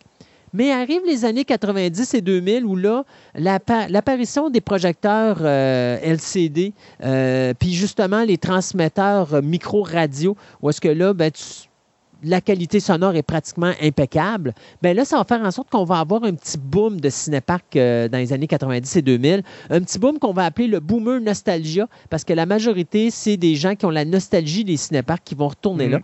Et les cinéparks vont faire quelque chose de vraiment génial. D'abord, on va rapetisser la grosseur. Donc, c'est des petits cinéparks, donc des indépendants. Donc, on parle entre 30 et 50 véhicules à peu près. Et là-dedans, on va présenter des films indépendants, des films expérimentaux ou des cult movies, donc des films cultes comme genre The Crow ou Jaws ou des vieux films qui vont faire, euh, qui vont faire ramener du monde au cinépark juste pour le plaisir de le faire. Et euh, on va mettre aussi, euh, parce qu'il y a beaucoup de cinéparks qui vont se créer le temps d'une soirée parce qu'ils vont s'installer à une place très rapidement, un écran monté, projection ou avant avec un LCD, puis c'est un petit écran de base, là, mais qui est assez grand pour pouvoir combler quelques voitures. On va appeler ça le Guerrilla Drive-Ins. Donc, euh, ça, c'est quelque chose aussi qu'on va voir apparaître aux États-Unis, ce qui fait que on va voir monter le nombre de cinéparks à plus de 500 euh, avant la fin des années 2000. Mais bien sûr, on va arriver dans cette période où justement, là, on va euh, voir arriver des, ce que j'appelle le digital, donc l'arrivée du Blu-ray disc, du DVD, euh, du HD DVD, euh, les salles de cinéma qui vont rembarquer dans la technologie digitale également, eux ont la facilité d'investir là-dedans. Les cinéparks ne peuvent pas investir dans cette technologie-là parce que monétairement parlant, c'est beaucoup trop difficile d'investir, ça coûte trop cher. Et en plus de le mettre actif au niveau digital, ça ne sert pas à grand-chose pour un cinépark parce que rappelez-vous que c'est sur votre système de radio que ça passe. Donc, le son ne peut pas se promener comme dans une salle de cinéma. La qualité vidéo aussi n'est pas aussi euh, facile à obtenir sur un écran de projection que sur une salle de cinéma. Donc, je te dirais, en 2013, on va tomber à plus de 1,5 de la totalité des écrans de projection aux États-Unis qui vont être des cinéparks. Donc, moins de 400, là, on parle à peu près de 348 cinéparks qui vont, euh, être euh, qui vont être sur le continent nord-américain et qui vont descendre à moins de 300 en 2018. Donc, tu vois vraiment là, que ça descend très, très, très, très rapidement. Mais tu l'arrivée du COVID qui va redonner un petit peu un regain de popularité. Restera à voir après le COVID si cette popularité-là va rester. Mais comme je disais, moi, je pense que c'est important que quelque part, on ait un cinépark pour permettre justement, euh, dans des moments de pandémie ou des choses comme ça, d'avoir la chance de pouvoir s'en aller euh, voir un film à l'extérieur de la maison. Je te donne des chiffres très rapidement, Sébastien. Euh, en Australie, le premier cinépark a été créé en 1954 à Melbourne. Et euh, je te dirais, dans les années 60, on calculait qu'il y avait plus de 330 cinéparks en Australie. Aujourd'hui, on en compte moins d'une douzaine, euh, mais c'est quand même un endroit qui est assez populaire au niveau des cinéparks. L'Allemagne, elle, ça s'est ouvert euh, en 1960. C'était le premier, en avril 1960, avec la diffusion du film The King and I. Mais aujourd'hui, on calcule qu'il y a plus de, il y a pas loin d'une centaine de cinéparks qui existent en Allemagne. Euh, d'autres dates, d'autres créations de cinéparks, là, Rome, c'est en 1954 qu'on a eu notre premier cinépark. Madrid, 1979. La France, c'est en 1967. La Russie, en juin 1999. Bruxelles, c'est en 2007. Euh, en Irlande, en 2010. La Grèce, c'est en août 1961. Et le COVID a amené deux euh, endroits où est-ce qu'on a eu nos premiers cinéparks. D'abord, en 2020, on a eu l'Iran qui a eu son premier euh, cinépark dans lequel ils ont diffusé le film Exodus avec Paul Newman. Et aux Philippines, eh bien, le premier euh, cinépark est apparu le 31 juillet 2020. Euh, question justement de permettre aux gens de sortir de la maison et d'aller voir un film à l'extérieur. Et ici au Québec, eh bien, en date de 2017, il restait cinq cinéparks dans la province. Saint-Eustache, Hartford, Mont-Saint-Hilaire, Valmolin et euh, Grande Rivière. Donc, c'est ça l'histoire des cinéparks, euh, cette, euh, cette tranche de vie américaine. C'est carrément une, tranche d'histoire. C'est une époque qui est révolue, malheureusement. Mais oui non, je pense qu'il y a de la place. En Chine, présentement, le, boom de, de cinépark est débile. eux autres, c'est comme si on était dans l'âge d'or ici au Québec ou aux États-Unis dans les années 50-60. Il y a un boom qui est en train de se faire parce que justement, on est en train d'abandonner les salles de cinéma et on est en train de se rendre dans les cinéparks. Et il ne faut pas se leurrer, là en retourner au cinéparc après la pandémie, moi, je pense qu'on a pour deux, trois ans avant de retrouver une bonne routine puis que les gens euh, brisent leur peur. L'arrivée des cinéparcs pourrait sauver cet argent-là parce que ça permettrait justement aux gens d'aller en toute sécurité voir un film euh, sans risquer de, de, pogner la, COVID ou de pogner d'autres choses.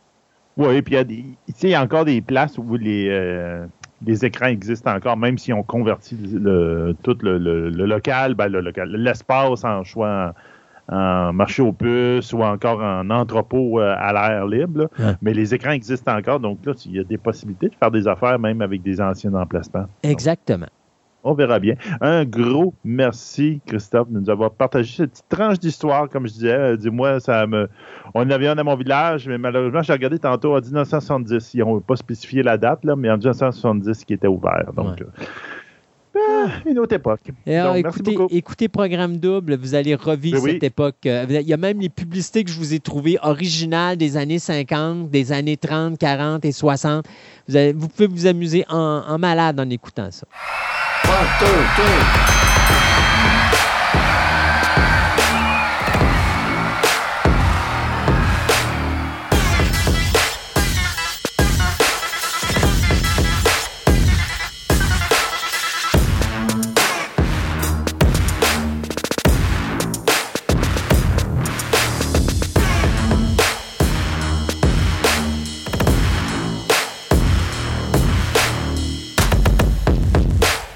retour avec nous et pour cette chronique sur la lutte, Bertrand va nous parler probablement, je dirais, une des familles les plus importantes de la lutte professionnelle. On va parler ici de la famille Hart. Bonjour Bertrand.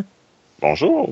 Alors, on va parler de Brett, on va parler d'Owen, on va parler de Stu Hart, on va parler de toute cette famille incroyable qui a commencé à Calgary, mais soudainement a pris, on pourrait dire, le World by Storm avec la, Hart Foundation. Puis après ça, ben, Brett qui est devenu champion du monde. Et là, la famille Hart est comme tombée euh, une des plus grandes familles de lutte professionnelle. Euh, je pourrais dire même, dépassant même jusqu'à un certain point les Von Erich, parce que les Von Erich, ça a été une popularité très visée dans l'histoire de la lutte, alors que les Hearts, ça s'est vraiment étendu sur quoi? Peut-être deux, trois générations? Oui, ben, ce qui arrive avec les Hearts, c'est si on les compare les, les Von Erich, c'est qu'ils ont peut-être parti moins rapidement puis moins fort que les Von Erich ont pu partir au Texas, mais ça s'est étendu plus égal, si on veut, et euh, ça, ça a continué de s'élargir avec le temps. Euh, et, pour aujourd'hui, être considéré par beaucoup comme la famille royale de la lutte au Canada. Et, d'ailleurs, euh, même, j'irais dire, la différence entre les deux familles, on, avait un père qui était pro, à, pro, euh, je pourrais dire, pro-utilitaire pour utiliser ses enfants pour faire monter la popularité de sa fédération, ce qui a amené à, la série de suicides et de morts qu'on a connues. Comparativement à la Hart Foundation, où Stu Hart était un lutteur avant tout, puis il va construire ces jeunes, mais ne va pas nécessairement s'en servir pour aller chercher une popularité, mais plutôt les former pour qu'ils puissent créer, avoir une carrière euh, plus stable, si on pourrait dire. Euh, c'est difficile à, juger. Euh, c'est une grande famille. Les Hart, là, c'est. J'ai un arbre généalogique devant moi, puis j'ai de la misère à les compter tellement il y en a. tu peux pas avoir une grande famille comme ça, puis avoir une famille qui est toute unie de A à Z, puis avoir une famille où il n'y a pas un petit mouton noir par-ci par-là aussi, euh, ou des tragédies. Là. Euh, par conséquent, bon, il y en a qui sont morts jeunes de différentes choses, d'autres sont morts plus vieux, là, comme je pense à Smith Hart euh, relativement récemment d'un cancer.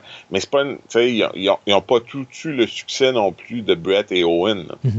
Euh, ça, c'est une autre chose, je veux dire, si on parle, c'est Bruce Hart, qui est un autre des, plus connus, c'est quelqu'un qui a toujours aspiré à avoir le même succès que Brett P. Owen. Euh, même derrière le rideau, il aurait voulu, c'est lui qui a été longtemps le booker à Stampede Wrestling, euh, il aurait aimé travailler à la WWE, certainement comme booker, mais en même temps, Bruce Hart est, une personnalité excessivement différentes. Ces grandes familles-là, de ces époques-là, tu te retrouves avec les, écarts générationnels d'un frère à l'autre, avec des façons différentes d'être élevé, des, et des, littéralement des générations différentes. Euh, ce qui fait que t'as pas toujours, euh, c'est pas toujours égal. Euh, je voyais récemment quelque chose qui expliquait que Owen était beaucoup très, très différent du reste de la famille parce qu'il avait vu ses frères avant lui faire plein d'erreurs, puis se mettre dans plein de situations euh, plus ou moins douteuses. Et euh, il voulait éviter ça euh, comme la peste. Oui, parce que Owen, c'est le dernier. Hein? Oui, Owen, c'est le dernier. C'est ça. et, et jusqu'à un certain point, je veux dire, Stuart, Broussard, la famille, c'est la, la, business familiale. Pour avoir une quincaillerie, c'est pareil. Là. Euh, si tu es sur le point de perdre la quincaillerie, euh, la première personne à qui tu vas reacher out, c'est la famille. Il faut qu'on sauve la business. Là, mm. Fait que Owen euh, a été la dernière grande vedette de Stampede Wrestling. Puis on, on, on, l'a pas forcé, on lui a pas tordu un bras non plus. Ça serait exagéré, mais on, a fortement insisté pour qu'il vienne donner un coup de main pour sortir la compagnie du trouble. Euh, les gens se souviendront peut-être d'avoir vu Stampede Wrestling euh, dans le temps à RDS ou à TSN dans la dernière grande run télé de, la compagnie. Et c'est Owen Hart qui était le champion puis qui était la, pierre angulaire de tout ça. Oui. Ça, c'était dans les mêmes euh, temps, si je me trompe pas, que les débuts de Chris Benoit. Euh, oui, Chris Benoit est là-dedans. Il y a même Conan qui vient à cette époque-là. Euh, c'est la fin. Il y avait de la très bonne lutte. Il y a toujours eu de la très bonne lutte à Stampede Wrestling. On, on, s'entend. Il y a même euh, le, fameux match d'échelle a été mis en place là au départ, puis a été ramené à la WWE par Brett. Euh, mais tu sais, je pense que l'explosion puis la considération de la famille comme famille royale vient beaucoup du fait que Brett est devenu cette si grande vedette à l'international. Euh, ça l'a rayonné. On s'est servi beaucoup de son historique familial dans son personnage, dans sa présentation. Le fameux donjon où les gens étaient entraînés, tous les survivants du donjon. Euh, mais euh, la, famille a ses propres dysfonctions, là, des tragédies comme Dean Hart, euh, ben, jusqu'à euh, des tragédies comme la mort à un très jeune âge euh, dans les dernières années de Jim The Anvil Neidhart. Euh, c'est, c'est puis bon on n'a qu'à penser parce qu'on peut penser à Natalia dans les petits enfants rapidement qui, qui, a eu une belle carrière puis qui, qui continue d'avoir une belle carrière puis probablement un David Hart Smith là, Harry Smith qui va continuer là, du, de, de d'avoir une belle carrière. Par contre, on a aussi euh, le premier Hart de petits-enfants qu'on a entendu parler, c'est Teddy Hart, Ted Hannis, qui est le fils de Georgia Hart puis de BJ Hannis, euh, qui est euh, la personne la plus complexe et difficile qui a gaspillé une montagne de talent. il, c'était un des premiers, un des plus jeunes signés à la WWE. Il n'a jamais sorti du développement. Euh, puis à ce jour, euh, est toujours pris dans toutes sortes d'histoires, à n'en plus finir avec euh, des copines, puis de la loi, puis des séjours en prison, puis des, des, des séjours à la maison avec le bracelet autour de la cheville, puis des, des trucs du genre. c'est tu peux pas avoir une famille avec autant d'enfants. Si je les compte vite, vite, vite, c'est 1, 2, 3, 4, 5, 6, 7, 8, 9, euh, 10. Il doit en avoir quoi, une dizaine, 12. 12. 12 tu peux pas avoir 12 enfants puis que tout se passe bien. les chiffres sont pas pour toi, c'est sûr. Euh, donc, euh, c'est quand même, tu sais, si on, si on parle que 2 sur 3 entre Natalia, euh, Teddy Hart puis David ont des belles carrières aujourd'hui, mm. c'est merveilleux. Mais en même temps, il y a toujours d'autres tragédies. On, si on pense au British Bulldog qui était le mari de, de Diana Hart, euh, qui a été introduit au Hall of Fame de WWE cette année, euh, un an en retard. Euh, c'est c'est une tragédie là aussi là perdre euh, ce gars-là à cet âge-là mais ça fait partie un peu là, de malheureusement de ben, c'est le, monde de la lutte, c'est l'époque, c'est cette époque-là, c'est le nombre de personnes dans la famille. Je suis convaincu que si euh, tu retrouves une famille de 12 enfants euh, ou de 9 enfants de, de, cette time period-là, pour mm-hmm. de cette époque-là, euh, on va sûrement trouver toutes sortes aussi de. Si on, est, parce que souvent, quand on n'est pas une, famille vedette, nos, nos, nos, euh, nos squelettes, nos, nos, moutons noirs, tout ça, sont pas toujours à la vue et au su de tous. tandis qu'avec le microscope, que la, WWE a mis sur la famille avec le succès de Brett puis de Owen, ben par conséquent, il y a, il y a, un, découlement. Là. Euh, mais en même temps, il y a des gars comme Ross Hart qui sont de, super bonnes personnes euh, avec qui j'ai eu des très bonnes discussions euh, au Cauliflower Alley Club à, à, à Las Vegas lors des réunions d'anciens lutteurs. mais en même temps, ça reste, selon, selon moi, en tant que Québécois, je, pour, pour les, ceux que j'ai rencontrés puis ceux avec qui j'ai des discussions, c'est des gens qui viennent de l'ouest du Canada. Mhm. euh, et par conséquent, euh, on est des Canadiens, mais euh, entre un Québécois puis un Albertain de l'ouest du Canada, il y a parfois tout un monde de, différence. Euh, euh, donc, c'est, c'est, ça, ça, ça, vient amplifier un peu tous ces défauts-là moi, c'est des gens, des gens difficiles, selon moi, là, parce que si je prends Brett en exemple, le peu d'interactions qu'on a eues avec Brett euh, sont, sont pas positives. c'est, euh, euh, ben, Brett, je l'ai toujours trouvé spécial. Euh, soyons honnêtes, quand il y a eu l'histoire du euh, de l'histoire de le Montreal Screw Up, là, euh, mm-hmm. moi j'étais plus du côté de Vince McMahon, pas nécessairement parce que c'est correct ce qu'il a fait, pas correct, mais je parlais juste au point de vue business, surtout après ce que on avait vu qui s'était passé à la WCW avec la, ceinture féminine qui avait été mise au garbage.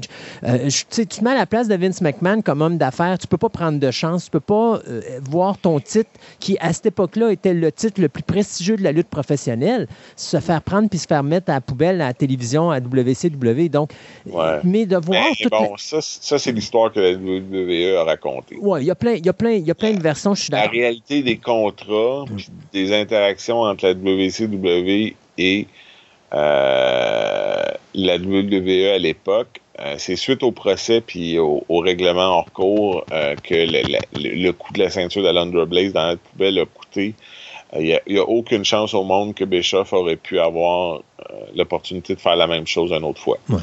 Euh, deuxièmement, euh, la façon dont, le contrat de Brett était fait, ça lui donnait le contrôle créatif sur sa sortie. Mhm. Donc, sur papier, Vince devait jouer la game de Brett. Légalement parlant. Ce qu'il a décidé de pas faire où, où, où moi j'ai un problème, c'est que Brett, il serait mis dans la position de Vince en tant que promoteur, ou s'il serait mis dans la position de son père en tant que promoteur, la position de Brett était ridicule. Euh, la position de Brett qui ne pouvait pas perdre au Canada. Tu sais, je reviens à mon point là, entre l'Ouest du Canada et le Québec. Je m'excuse, là, mais Brett est devenu une méga star à Montréal le jour du Screwjob parce que on, on, on, l'a comme pas pris, puis on l'a comme pris sous notre aile, puis ils ont fait ça à Montréal chez nous. Là. Mais à ce point-là dans le temps, Brett n'était pas une aussi grosse vedette euh, que les Rougeaux ou les, les, les, les Yvon Robert ou euh, les, les, Dino Bravo ou les Ricky Martel au Québec. Non, c'est ça. C'est comme, ça serait comme de dire, ah, euh, je sais pas, moi, Bob Armstrong était très, très fort dans le territoire de Pensacola, en Floride. Mm c'était une méga star, nanana, fait qu'il peut pas perdre en Californie. Non, ça c'est sûr. C'est de faire du Canada un seul grand territoire, puis ça c'est de la de la démagogie. Le, le, Canada a toujours été séparé en plusieurs territoires à l'époque des territoires. Euh, un peu l'Ontario Québec-Maritime ont, souvent eu des, des, crossovers, mais tu peux facilement parler euh, du territoire de la Colombie-Britannique, du territoire de Stampede, qui mhm. comptait principalement l'Alberta, mais aussi un peu le Saskatchewan. Euh, puis après ça, tu as l'Ontario, tu as le Québec, puis tu as les Maritimes. Euh, dire et, et, même à cette époque-là, dire que Brett était un héros canadien, peut-être que ça pouvait s'appliquer à neuf provinces, en forçant, selon moi. Euh, je pense que ça fait partie un peu de du personnage que Brett s'est inventé dans sa tête pour être gentil. Hmm. Euh, mais au Québec, en 97, there's no way. Il aurait très bien pu perdre à Montréal, ça il n'aurait rien enlevé, ça n'aurait rien changé. Euh, bon, là après ça, il y a il y, a beaucoup de personnel là-dedans. Il y a toute la relation toxique entre Shawn Michaels puis Bret Hart, qui est le meilleur, puis qui est le plus chouchou, puis qui est le préféré, puis qui fait les meilleurs matchs. Puis dis-moi si je me trompe, mais je pense que même Sony est impliqué dans cette espèce ouais, ben, c'est ça. Sony était selon toute vraisemblance et selon tout ce qui a toujours été dit, était ami avec Brett. Très ami. Mais euh, avait aussi une aventure avec Shawn Michaels en même temps. Euh, qui, tout en étant en couple avec euh, Chris Candido, le skip des Body Donna. donc, il y a, et de, là, l'espèce de, de, flèche envoyée à Brett et, que Brett ne se cache même pas dans son autobiographie que c'était un courroyeux, euh, pour prendre une expression typiquement québécoise. Euh, euh, et, jusqu'à un certain point que c'est ça que Brett, dans, dans sa biographie, ce qui explique, c'est que lui n'était pas pas accroché à la drogue, n'était pas accroché à la boisson, il était accroché au sexe. Hmm.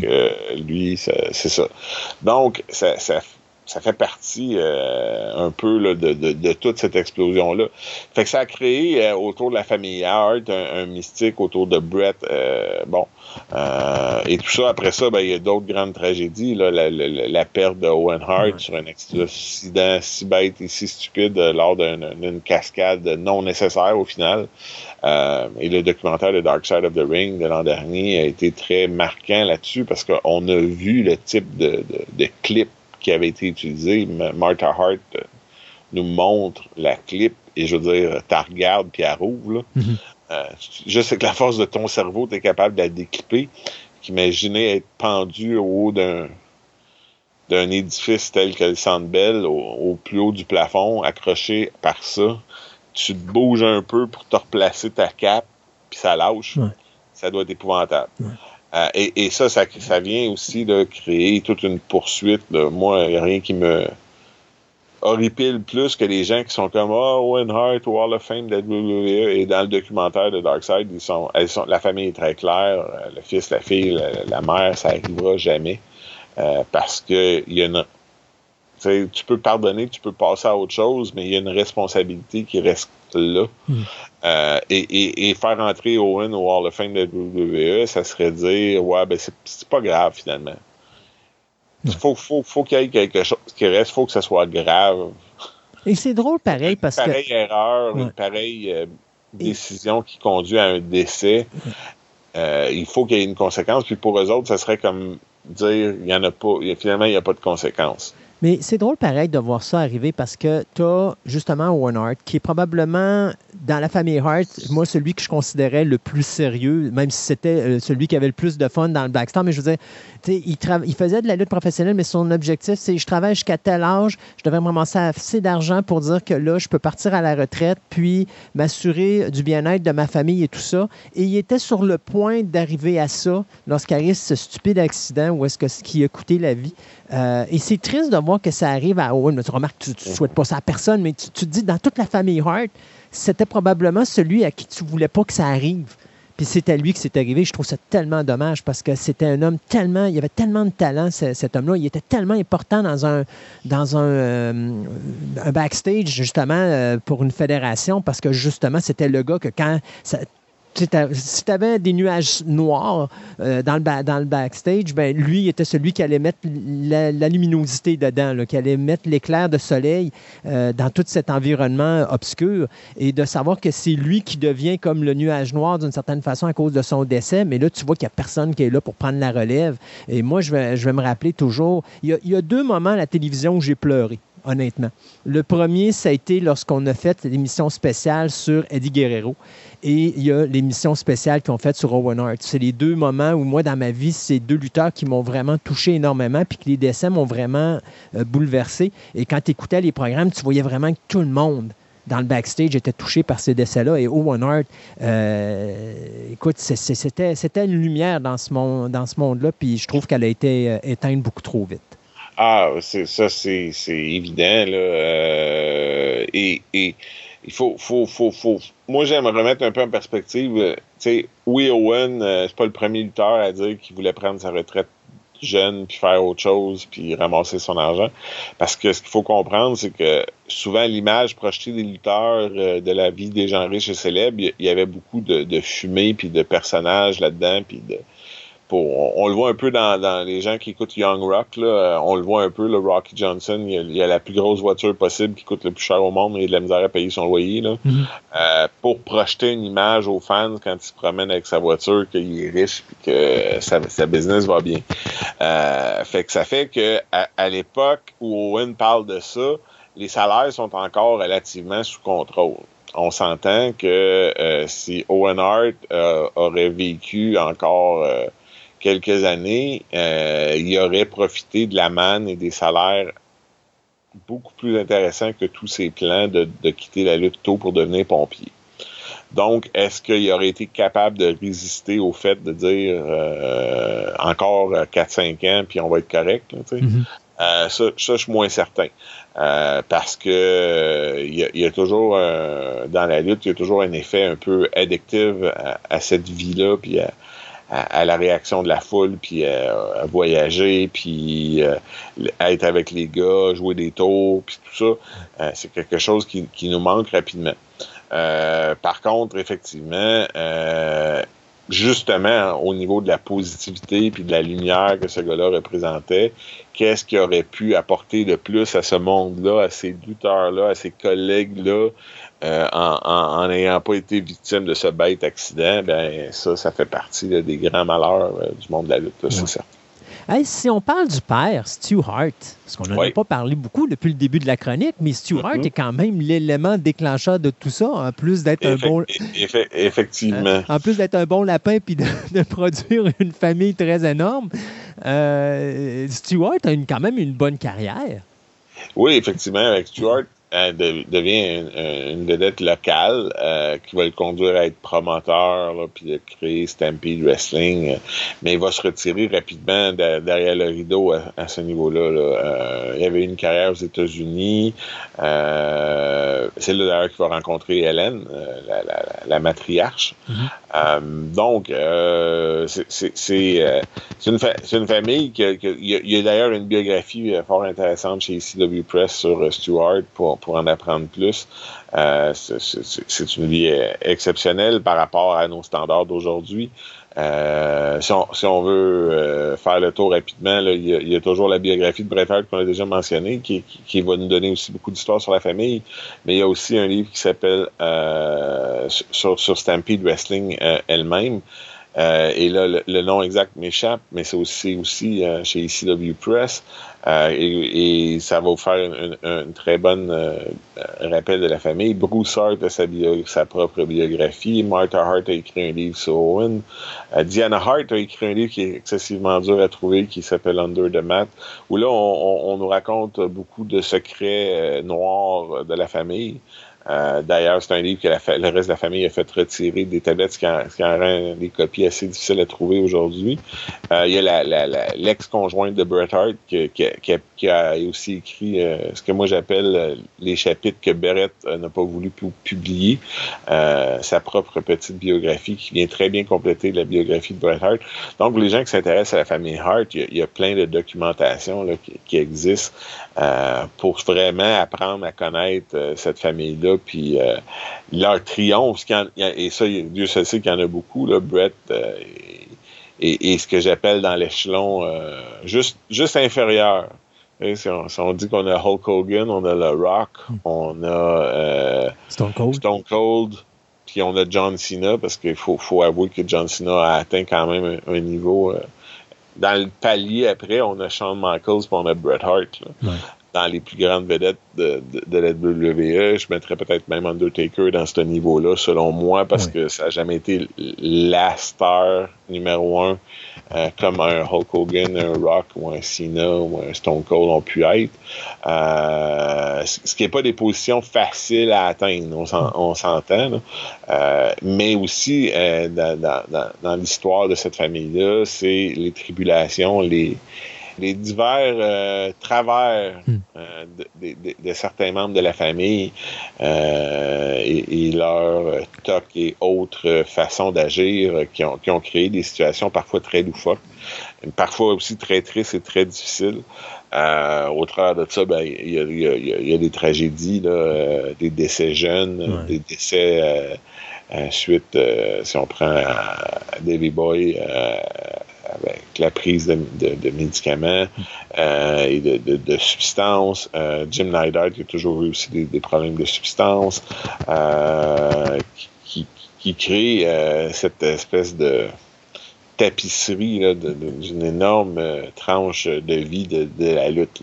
Mais c'est drôle parce que tu regardes les Hearts. Au début, ils ont, monté, ils ont fait un momentum. C'est drôle, hein, ça nous ramène beaucoup au euh, Von Erich.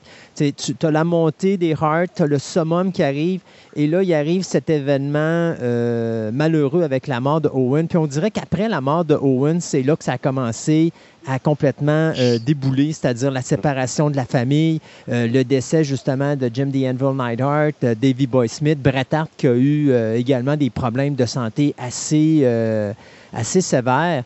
Euh, donc, tu, vois vraiment, euh, ça, ça a monté, puis là, maintenant, on dirait qu'on est sur la pente descendante. Puis, tu sais, la famille Hart, ce qui est encore plus triste, c'est que, oui, tantôt, on parlait justement là, de la relève, mais tu, tu regardes quand même que c'est une famille que tu n'entends pratiquement plus parler maintenant, euh, alors que c'était dans les années 70, 80, 90 et même 2000, euh, considéré comme le top du top. Donc, euh, ça, c'est peut-être un côté que je trouve triste à l'histoire, là, c'est-à-dire qu'à un moment donné, dans la lutte, oui, tu as une évolution, puis ça continue, mais il me semble qu'on ne revient pas beaucoup en arrière pour quand même reparler de ce qui a donné la raison d'être des jeunes qui sont là aujourd'hui dans le ring, c'est-à-dire des grandes familles comme les Von Erich ou les Hart qui, eux, ont justement euh, ouvert la- la- la- la- le marché de la lutte pour, euh, pour Mhm. monsieur madame tout le monde. là. Ah, ben, ça, c'est certain. C'est la même chose avec une quincaillerie. Hein? Oui. C'est pas nécessairement. Peut-être que ton fils va te suivre dans la quincaillerie, rien qui indique que le petit-fils, lui, va suivre. Brett a plusieurs enfants qui ont rien à voir avec la lutte. Euh, les enfants d'Owen n'auront jamais rien à voir avec euh, la lutte. Euh, et, et bon, en, si, on terme de, si on parle de talent, euh, c'est clairement aux deux endroits où il y avait un maximum de talent puis il y avait un maximum de connexion pour réussir. Euh, je pense qu'on n'a pas fini d'entendre parler de, de David Hart Smith. Euh, on a pu le voir au Wall of Fame cette année. C'est toute une pièce d'homme. Euh, il a pris beaucoup d'expérience au Japon dans les dernières années avec son, son, son- son double nom de famille. Tout indique qu'avant longtemps, il va avoir de nouveau l'opportunité à la WWE. Là. Euh, puis il faut sais, j'en ai parlé vite, j'ai glissé vite vite, mais euh, Natalia euh, a eu une superbe carrière, malheureusement pas toujours utilisée à, à son, Adéquatement, ouais. à son potentiel maximum, on, on- on est d'accord. Par contre, c'est c'est la première diva, si on veut, là, puis qui, qui, qui, qui, qui- qui a traversé l'ère des divas puis pour se rendre à aujourd'hui faire autant partie égale avec les, les autres lutteuses, qui a eu un succès, il y a- qui a eu une part à jouer dans le succès de Charlotte Flair. Euh, ça, ça, ça est à ce jour euh, est reconnue là, par ses pairs euh, comme, une innovatrice. Elle va passer beaucoup de temps avec euh, des lutteuses aussi pour les aider. Euh, euh, je suis pas, pas toujours sûr de son choix d'investissement. là. Elle a travaillé beaucoup avec Lana. Euh, ça paraît un peu, mais pas. Je suis pas sûr que c'est le meilleur investissement du temps. Mais c'est quelqu'un qui redonne beaucoup pour tenter de, de- de- d'aider les gens qui ont une une volonté de s'améliorer puis de devenir des meilleures lutteuses parce que euh, pour les lutteuses, la, la- la- la- fameuse phrase a toujours été euh, et, et c'est dit de façon totalement euh, positive. C'est-à-dire que souvent une femme a, a sa chance dans le ring ou n'a pas rencontrer les mêmes standards qu'un homme pour être prise parce que si elle est cute, Ouais. si euh, elle a un certain talent athlétique, elle a un peu de charisme, on va passer par-dessus le fait que, mettons, elle a de la misère avec ses headlocks ou ses coups de poing, mettons. Ouais. Euh, ou qu'elle elle est plus lente dans ses, dans ses chorégraphies, puis que ça a de l'air arran- ça a de l'air fake. Pour Ouais. prendre un mot qu'on n'aime pas. Euh, le, plus, le plus beau compliment que entre lutteurs, les gens se donnent, c'est que ah, elle, lutte comme un gars. Ce qui implique que elle a la même base, la même formation, puis qu'elle exécute ce qu'elle fait de la même façon qu'un gars. Euh, parce qu'à ce niveau-là, c'est une énorme différence. Et, et c'est souvent la première chose qu'on va remarquer chez une lutteuse qui se démarque, c'est son exécution. Euh, cette espèce de d'hésitation-là qui n'est pas présente comme elle ne doit pas l'être chez les hommes, euh, mais qui parfois, chez les femmes, euh, les promoteurs vont accepter comme des défauts qui passeraient jamais pour un talent masculin. Donc, à ce niveau-là, Natalia a été une pionnière. Elle a toujours eu un style qui faisait que tu disais, mon Dieu, elle est aussi bonne que les gars. et elle a transmis ça, puis elle s'est battue pour que l'image des filles à la WWE change. Euh, puis bon, souvent on, le voit là. Moi, j'ai souvent l'impression qu'on lui donne souvent des prix. Euh, On s'arrange toujours pour qu'elle soit à WrestleMania. Des fois, ça, ça, sort un peu de nulle part. Euh, on lui fait confiance là, pour des talents qui ont moins d'expérience pour euh, les faire monter. Mais euh, on n'a jamais mis le focus sur elle. Puis là, avec les années qui s'accumulent, c'est souvent pas une question d'âge, selon moi, c'est souvent une question de ben, on l'a vu tout faire deux fois. Fait qu'à un moment donné, ça devient difficile d'être super créatif et d'avoir un rôle qui va faire exploser comme dans, le rôle de la championne ou dans le rôle de la super vedette. Euh, par contre, il y a, peut-être une histoire, un, de ces jours euh, où euh, Natalia va gagner la Royal Rumble. Et, obtenir ce fameux combat de championnat à WrestleMania, qui pourrait être une très très belle histoire de la vétérane qui a jamais eu la chance d'avoir cette opportunité-là. Et ça pourrait être comme un peu comme, mon Dieu, j'allais dire Lita, mais pas, c'était pas Lita, mais plus Trish Stratus, c'est-à-dire finir sa carrière en gagnant le titre de champion du monde féminin. Puis... Ça pourrait être un couronnement de carrière vraiment très, très... ferait, une belle histoire à raconter. Exact. Nathalie, quand même, à, quelques années euh, de la retraite. Ah oui, mais écoute, elle a quoi, 38 ans, là? 38, pas, écoute, je suis pas très bon dans les âges, mais sûrement dans ces âges-là, elle est plus jeune que moi. Là. Près de la quarantaine. Puis je pense que c'est une des, dis-moi si je me trompe, c'est une des plus âgées femmes dans le domaine de la lutte professionnelle actuellement. Là. Sûrement à ce niveau-là, là, oui, sûrement. parce que malheureusement, là aussi, la WWE a tendance à à mettre de côté euh, les, les, les, filles euh, quand ils atteignent la quarantaine. Là. Mm. On n'a qu'à penser là, au récent congédiement de Mickey James, là, qui est quand même euh, une des meilleures lutteuses techniquement, là, puis qui est, je veux dire, qui, a rien à envier aux lutteuses plus jeunes, mais qu'on a laissé partir récemment, puis qu'on n'avait pratiquement pas utilisé là, dans les, la dernière année. Mais la WWE n'échappe pas euh, au paradoxe d'Hollywood. ah, effectivement. Euh, je pense que c'est en train de changer, euh, qu'il y, y, a espoir au bout du tunnel, mais malheureusement, il reste encore des gens en, position de pouvoir qui ont, ont, de la difficulté à évoluer avec le temps depuis le début de la chronique, puis moi je te dirais, peut-être qu'on finirait là-dessus, mais depuis le début de la chronique, on a parlé une couple de fois du fameux donjon des Hearts. Les gens qui connaissent pas le donjon, c'est quoi exactement le donjon? Le donjon, c'était le, sous-sol de la fameuse maison Hart à Calgary, l'espèce de maison familiale, pratiquement un manoir euh, avec un énorme terrain où la famille a été élevée, puis où plusieurs ont vécu longtemps. Euh, et euh, c'est là qu'il y avait des poids où c'était écrit Heart, euh, des poids custom avec Heart sur les, les poids. et c'est là que Stu aimait montrer le sport au nouveau ou aimait s'essayer avec des lutteurs olympiques ou ses enfants même pour leur montrer des prises dit shoot. on n'a qu'à penser là, à Carl Leduc dans le documentaire là, sur, sur Bret Hart, euh, Wrestling with Shadows, hmm. euh, où on, voit Carl Duke être une des dernières victimes de Stu Hart, euh, où Stu va l'étouffer, l'étirer, lui faire crier pardon mon oncle, on peut prendre une expression québécoise. donc le fameux donjon, c'est ça. Fait que c'est devenu comme une espèce de badge d'honneur euh, de, pouvoir euh, dire qu'on a survécu au donjon euh, ou on a été le dernier étudiant du donjon parce que ça implique que tu es un vrai de vrai, que tu es un tough.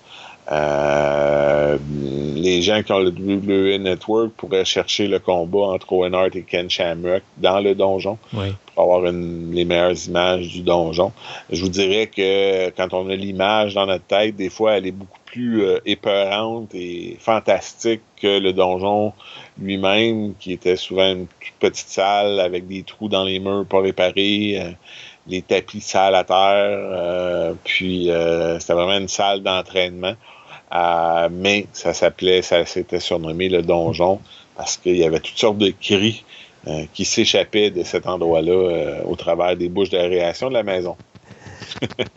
Bertrand Hébert, toujours un plaisir de parler lutte avec toi. Et puis, oh, il y a encore plein de sujets incroyables qui s'en viennent, c'est sûr et certain. Excellent. On se reparle bientôt. Merveilleux. Salut Bertrand.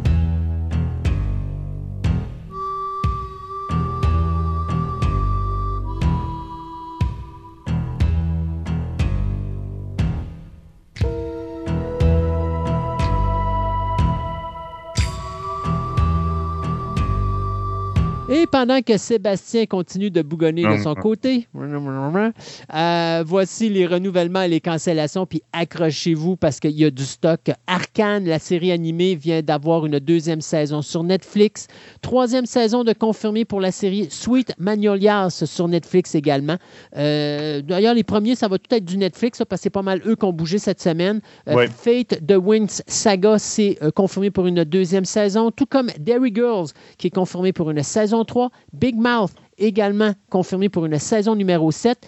Chesapeake Shores, qui est renouvelé pour une saison 6, mais ça va être une dernière saison qui va être distribuée sur Netflix. Elite, renouvelé pour une saison 6. Ginny et Georgia, renouvelés pour une saison 2. Outer Banks, qui est renouvelé pour une saison 3, pardon. Firefly Lane, qui est renouvelé pour une saison 2. Euh, Viking Valhalla, qui est renouvelé pour des saisons 2 et 3. Virgin River, renouvelé pour des saisons 4 et 5. Atlanta euh, sur FX s'est renouvelé pour une saison 4 et ce sera la dernière. Shadow and Bone, euh, lui, sera renouvelé pour une deuxième saison de 8 épisodes. Du côté de TNT, on renouvelle pour une quatrième saison la série Snowpiercer. Euh, One of Us is Lying s'est renouvelé par Peacock pour une saison 2. la série sur Apple Plus, Pachinko, s'est renouvelée également pour une saison 2. Du côté toujours de Peacock, on vient de renouveler la série Wolf Like Me pour une deuxième saison. When Calls the Heart s'est renouvelé par Hallmark euh, pour une neuvième saison. Ça, c'est un show qui est produit par Hallmark, mais qui est diffusé sur Netflix. The Equalizer s'est renouvelé pour deux saisons, la saison 3 et la saison 4. Ça, c'est sur CBS. Riverdale, ben, le CW vient de renouveler pour une saison numéro 7. The Chi c'est Showtime et Disney Plus qui viennent de renouveler la série pour une saison 5. Et du côté de la France, eh bien, France 2 vient de renouveler pour une saison 4 l'excellente série policière Les Rivières Pourpres. Du côté de HBO, on renouvelle Winning Time, The Rise of the Lakers Destiny, euh, ou Dynasty, pardon. Euh, donc, une deuxième saison de ce show-là que beaucoup de monde me parle en bien. Euh, du côté de CBS, ça, celle-là, c'est vraiment amusant. On vient de renouveler pour une saison 13 la série Blue Bloods avec Tom Selleck. Donc, après Magnum PI, qui a duré sept saisons et où Tom Selleck avait dit on va arrêter après la septième parce que je veux faire autre chose. Ben là, maintenant, ils viennent de se taper une autre série à long terme. 13 saisons, honnêtement, Blue Bloods, j'aurais jamais cru à ça quand ça a commencé. HBO Max, on vient de renouveler pour une deuxième saison la série Julia.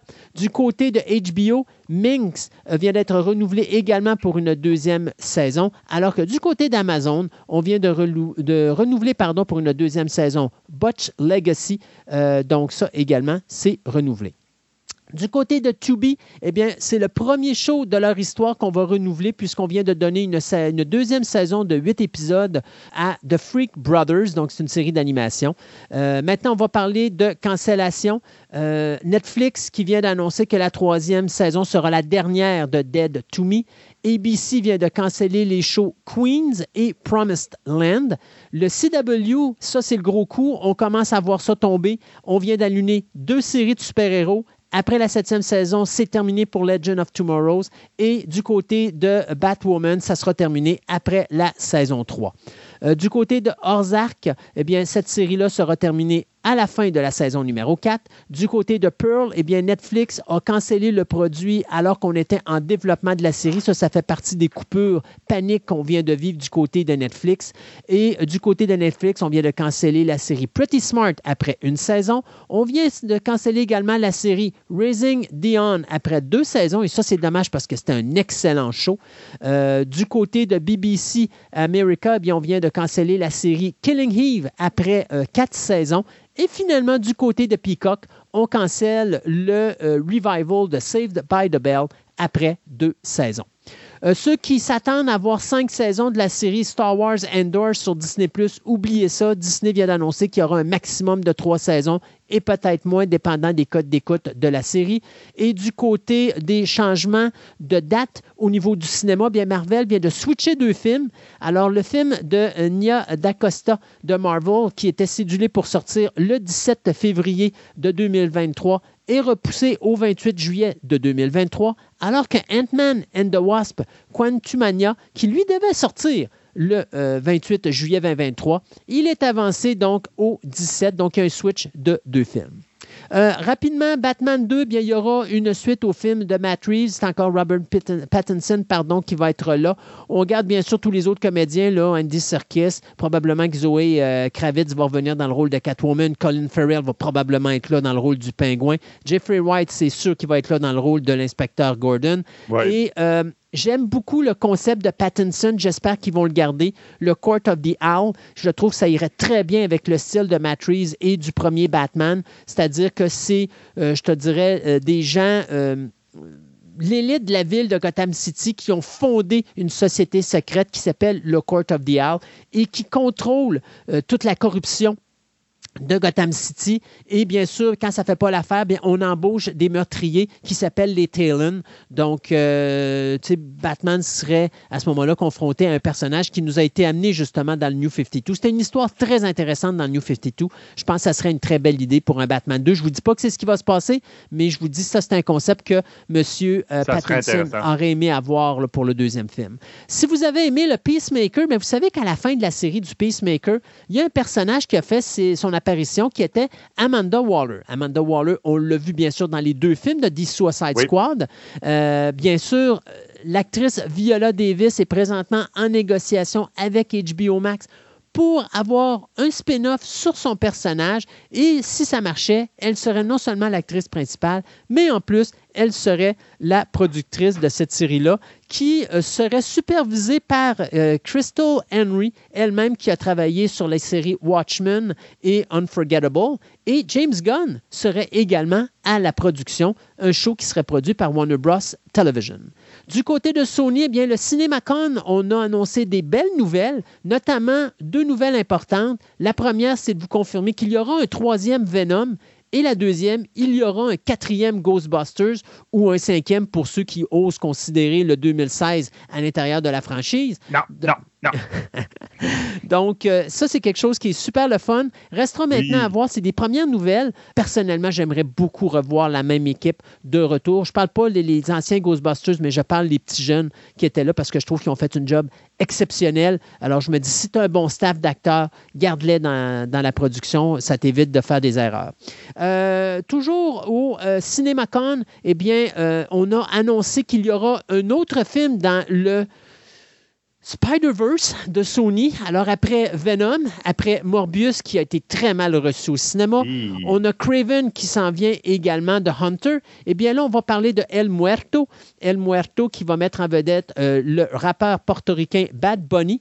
Oui, je sais, c'est vraiment son nom. Euh, son vrai nom, c'est Bernito Antonio Martinez Ocasio, mais vous me permettez si je l'appelle Bad Bunny. Euh, donc, c'est lui qui va interpréter le personnage principal.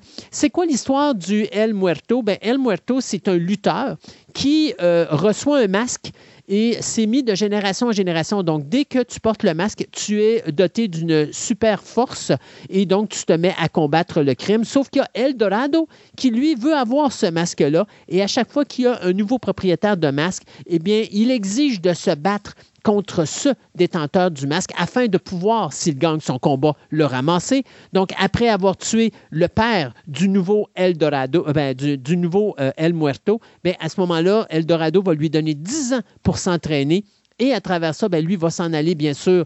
Euh, à New York où il va euh, découvrir la euh, l'identité, ben, pas l'identité, mais il va découvrir la présence de Spider-Man il va s'associer avec lui pour combattre le Eldorado. Est-ce que ça va être comme ça dans le film? C'est ce qu'on verra, mais une chose est sûre, le film est prévu en salle le 17 janvier 2024, soit un an après la sortie de Craven the euh, Hunter et bien sûr quelques mois suivant Madame Web qui est cédulée encore pour le 5 juillet 2023. Fantastic Four, euh, on peut vous dire que le réalisateur John Watts, qui devait réaliser le film à l'origine, bien, il vient de dire que euh, après avoir passé dix ans sur Spider-Man, c'est assez. Je prends des vacances, je vais me reposer. Alors maintenant, ben, Kevin Feige va trouver un nouveau réalisateur. C'est rien de paniquant parce qu'on n'a pas de date de prévu encore pour Fantastic Four. De prévu en ce moment. Alors, tu sais, c'est pas, c'est pas la, la panique, mais bon, John Watts ne sera plus de l'équipe. Pour ceux qui ont adoré The Quiet Place, on vous avait parlé qu'il allait avoir un nouveau film qui serait comme un spin-off. Bien, ce n'est pas finalement un spin-off, ça va être un prequel et ça a été annoncé au CinemaCon également. Donc, le film va se passer avant le Quiet Place 1 et 2. Donc, on va voir les débuts de ces fameuses créatures qui, dès qu'il y a un bruit, bien, vont tuer tout ce qui fait le bruit en question. Et euh, le réalisateur Jeff Nichols, qui devait réaliser ce film-là, bien, lui, vient d'être nommé euh, je vous dirais, juré au Festival de Cannes euh, de 2022, ce qui fait qu'il n'est pas capable de réaliser euh, A Quiet Pace euh, qui devrait sortir normalement en 2023. Donc, c'est Michael Sarmoski qui va le remplacer, lui qui avait réalisé Pig avec Nicolas Cage. Et le film est toujours cédulé pour sortir le 20 septembre en 2023. Et on nous annonce toujours qu'il y aura un Quiet Place 3 qui sera réalisé par John Krasinski pardon, et qui sortira en 2025. J.J. Euh, Abrams a décidé, lui, que ben, après Barbie, après Clou, après euh, Monopoly, après Uno et après toutes les autres choses qu'on a pu voir apparaître dans ces, dans ces derniers mois, eh bien, lui a décidé de se joindre à ce groupe-là et de dire Je vais faire un film sur les Hot Wheels. Et donc, Mattel vient de s'associer avec Big Bad Robot pour produire un film sur les Hot Wheels. Hot Wheels. Ces fameuses voitures qui, euh, dont la compagnie existe depuis maintenant 54 ans, on en a parlé dans la dernière émission, et qui ont vendu euh, plus de 8 milliards de véhicules à travers le monde entier. Eh bien, euh, on va avoir ce film-là en salle. Il n'y a pas de réalisateur présentement encore de signé, mais Abraham sera au niveau de la production avec le départ de Denis Villeneuve de la série télé Dune de, Sisterhood, parce qu'on sait que là, Villeneuve travaille sur son Dune numéro 2, eh bien, ça nous prenait quelqu'un pour le remplacer et ce sera le réalisateur de la mini-série Tchernobyl. On ne parle pas de Tchernobyl de la Russie, on parle du Tchernobyl qui a été fait ici aux États-Unis sur HBO, qui était excellente comme série. D'ailleurs, si vous ne l'avez pas vu, c'est à voir. Eh bien, c'est le réalisateur euh, Johan pardon, Rank qui va s'occuper de réaliser euh, le pilote de la série, justement, Dune de Sisterhood, qui va se passer 10 000 ans avant les événements du film Dune. Donc, on va voir les sœurs Harkonnen euh, qui sont confrontées à une menace qui met en danger le futur de l'humanité. Donc, bien sûr, Villeneuve va être là comme euh, producteur exécutif et c'est Diane Ademoujan qui va être la showrunner en plus d'être producteur exécutive et scénariste de cette série-là. Euh, du côté de HBO Max, eh bien, si vous aimez la série animée Harley Quinn, bien, vous, allez, vous allez être heureux d'apprendre que le personnage de Kitman euh, et de sa, bien sûr, douce dulcinée Golden Glitter, eh bien, les deux vont avoir leur spin-off puisque la série va s'appeler Noonans et donc ça va euh, quelque chose qui va sortir probablement l'année prochaine ou vers l'automne, euh, alors qu'on attend la troisième saison de Harley Quinn cet été. Euh, Dean Lorey ainsi que Kelly Cuoco vont être les producteurs exécutifs, alors que Dean Lorey va être également le showrunner de cette série-là. Donc, bien sûr, on va ramener euh, les personnes, ben, surtout l'acteur Matt Oberg, qui va reprendre, bien sûr, ou qui va reprêter sa voix à Kite Man pour cette série-là. Donc, si vous avez aimé le personnage dans Harley Quinn, il y a un spin-off qui s'en vient. Et finalement, Apple TV, eh bien, va nous sortir une série, euh, un reboot, je pourrais dire, ou un remake du film de Barbara Streisand de 1991 avec qui elle jouait la vedette à côté de Nick Nolte, euh, Princess of Tide, euh, ou Prince of Tide, pardon. Le film sera donc repris dans une mini-série qui sera produite par Sony Picture Television. C'est Tate Taylor qui travaille présentement sur le scénario et le tournage devrait débuter vers la fin de l'été. On n'a pas encore d'acteurs qui sont confirmés pour le rôle. Quelques nouvelles de mon bord rapidement. Donc, euh, les Winchester, euh, la saison 1 est terminée euh, de tournage, ainsi qu'Indiana Jones 5, c'est confirmé. Ils n'ont fini le tournage. pour ceux qui se demandaient, c'est avec la série sur Disney Plus sur, basée sur euh, National Treasure. Si euh, Nicolas Cage voudrait faire un troisième film, il a dit Ça fait 14 ans, arrêtez d'y penser, c'est une belle histoire, mais ça se fera pas. Côté trailer sur notre Twitter, qu'est-ce que j'ai mis? J'ai mis un. Bah, c'est un trailer, mais bon, c'est plus ou moins un trailer. C'est le Full Metal Alchemist Final Chapter, The Last Transmutation. Donc, en fin de compte, c'est Netflix qui sort son deuxième euh, opus sur le, le dessin animé euh, Full Metal Alchemist, mais avec des vrais acteurs, qui va sortir le 24 juin sur Netflix. Vous avez droit à une espèce de making-of très long avec plein de scènes de la deuxième série, la deuxième, deuxième film, excusez. Donc, euh, c'est en japonais, mais bon, pour ceux qui, les fans vont vouloir voir les images, ils sont là. Euh, House of Dragon, le 21 août à HBO Max, la série de 10 épisodes qui est un prequel de Game of Thrones. Là aussi, on a droit à un trailer. Je suis tellement pas emballé par cette série-là. En tout cas, j'ai peut-être été trop refroidi par la fin de Game of Thrones. Euh, on a droit aussi à Green Lantern Beware My Power le 26 juillet sur Digital. Donc, en compte, ça va sortir sur DVD, etc. Je ne sais pas, probablement, il va être sûrement sur un streaming à quelque part. Euh, donc, c'est un nouveau film de Green Lantern où, en fin de compte, euh, l'ancienne Green Lantern a meurt. Puis il y a une personne qui s'appelle John Stewart qui va prendre la place avec l'anneau, puis il va aller, euh, avec certains membres de la Justice League, ben, venger la mort de l'ancienne Green Arrow. Green Lantern, excusez-moi. Obi-Wan Kenobi, 25 mai, Disney+, ben, on a encore... c'est pas porté au 27? Il me semble ah, qu'il y avait. Oui, il y a peut-être effectivement un petit changement. Effectivement, il y a probablement la nouvelle avec le trailer, il n'avait pas mis ça dedans, mais effectivement, c'est le 27. Je l'avais vu passer. Euh, on a droit à un autre trailer où on voit, eh, mettons, un petit bout de l'armure de, de, Darth Vader. Donc, on verra bien ça. Je m'attends, je, te dirais que Disney attend beaucoup de ces série-là, euh, les fans aussi. Surtout après que Boba Fett, ça n'a pas été un gros succès, mais vraiment pas. Donc, on verra bien ce que ça va donner. DC euh, League of Legends des Super Pets. Donc, en fin de compte, les Super Pets qui vont sortir le 27 juillet au cinéma. On a droit à un trailer un petit peu plus long qui montre un peu plus qui est-ce qui est en arrière de ça avec Dwayne Johnson qui fait la voix de Crypto, le chien de Superman.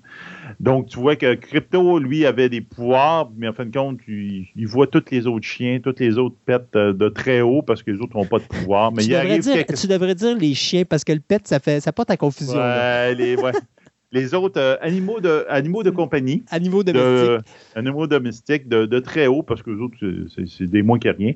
Mais en fin de compte, à un moment donné, euh, la Justice est mal pris à un moment donné. Il doit les aider. Et c'est drôle, tous ses amis qui leur crachaient, qui crachaient dessus, ben, ils acquièrent des super pouvoirs par une, pause quelconque dans le film. Et tadam! Ils sont obligés de s'allier avec lui.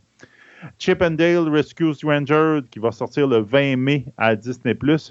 On a droit à un autre euh, trailer où on voit que Peter Pan a peut-être mal viré. Donc, on verra bien. Et que Gumby est rendu un policier. Donc. Gumby! en tout cas, il y a un Gumby, il est bleu. On s'entend, c'est pas l'air de, vrai Gumby, mais dit qu'il ressemble à Gumby. En tout cas, ça, c'est rien qu'une pause que rien que nous autres, on peut comprendre. Et finalement, le 13 mai à Apple TV, donc euh, ça va déjà être sorti quand le podcast va partir, il y a un show qui s'appelle The Essex Serpent, qui est une série, euh, drama de six épisodes racontant l'histoire d'une veuve qui enquête sur l'existence d'une bête, bête mystique qui terrifie un petit village avec une histoire de romance autour, mais c'est avec l'acteur qui joue Lucky Mm. Donc, puis ça a l'air très intéressant. Moi, comme drama, ça m'a intéressé. J'ai hâte de voir ça. Ça va être quelque chose que je vais regarder, c'est sûr. Merci beaucoup, Sébastien. Eh bien, c'est Bien. tout pour nous. Euh, merci beaucoup d'avoir été encore avec nous dans cette émission. Et euh, bien, écoute, il ne reste qu'une Oh. chose à dire. Oui, attends une minute. Hey, une dernière. Tout, tout, tout, tout, tout. J'ai oublié de le dire, ça vient juste, juste, juste, de sortir. Euh, L'acteur N... Nkuti Gatwa, demandez-moi pas comment ça peut se prononcer. Moi, un N puis un C suivi, ça marche pas, là. Qui on a vu dans le rôle dans Sex Education serait le nouveau Doctor Who. Donc, oui, le nouveau Doctor Who serait un acteur très jeune de 29 ans de race noire. Bon, alors. euh, Donc, là, euh, c'est ça. Il va y avoir une autre controverse, c'est sûr et certain. mais bon, regarde, euh, moi, euh, déjà là, avec le nouveau réalisateur en arrière de ça, je suis sûr que je vais me remettre à les réécouter. Ça n'a pas de problème. Moi, c'est les histoires qui étaient rendues poche. ouais. Et non pas le personnage. Bon. Alors, écoute, euh, merci beaucoup, euh, Sébastien, de cette nouvelle. Euh, on avait réussi à passer à travers une émission sans que tu boxes sur un prénom ou un nom. Là, tu as réussi dans les dernières secondes à te reprendre. C'est. N. Mais NCU, comment tu veux prononcer ça en français? Ah, c'est vraiment. Il vient du Rwanda, il est né au Rwanda. Donc, c'est pour ça qu'il y a un nom un petit peu Nku? euh, rwandais. C'est Nku. Rwandais. Nku? Ah, peut-être que ça se prononce NQ. Ouais, NQ. Ouais, pas Ouais, Q, mais Nku. Nku? Nkuti. Donc, Ouais. c'est Nkuti. Il y a toujours quelque chose sur Internet qu'un client m'avait envoyé quand j'avais autant de problèmes avec Charlie Theron, euh, qui m'avait envoyé une chose, puis qui disait sur- tu peux aller sur. Google, tu tapes le nom, puis tu marques prononciation, puis là, il te le prononce. Il Fait que prononce. le, le prochain coup, ben, tu pourras peut-être faire ça avec tous tes noms. Mais c'était vraiment dernière minute, euh, pendant qu'on tournait dans les 15 dernières minutes, quelqu'un m'a envoyé la nouvelle. Ah ah! Ça, c'est vraiment, dernière nouvelle. Dernière nouvelle. Alors, merci beaucoup de ta dernière nouvelle, Sébastien. Et puis, merci à vous aussi, les auditeurs, d'avoir été avec nous. Et on se dit à dans deux semaines pour une autre édition de Fantastica. Fantastica.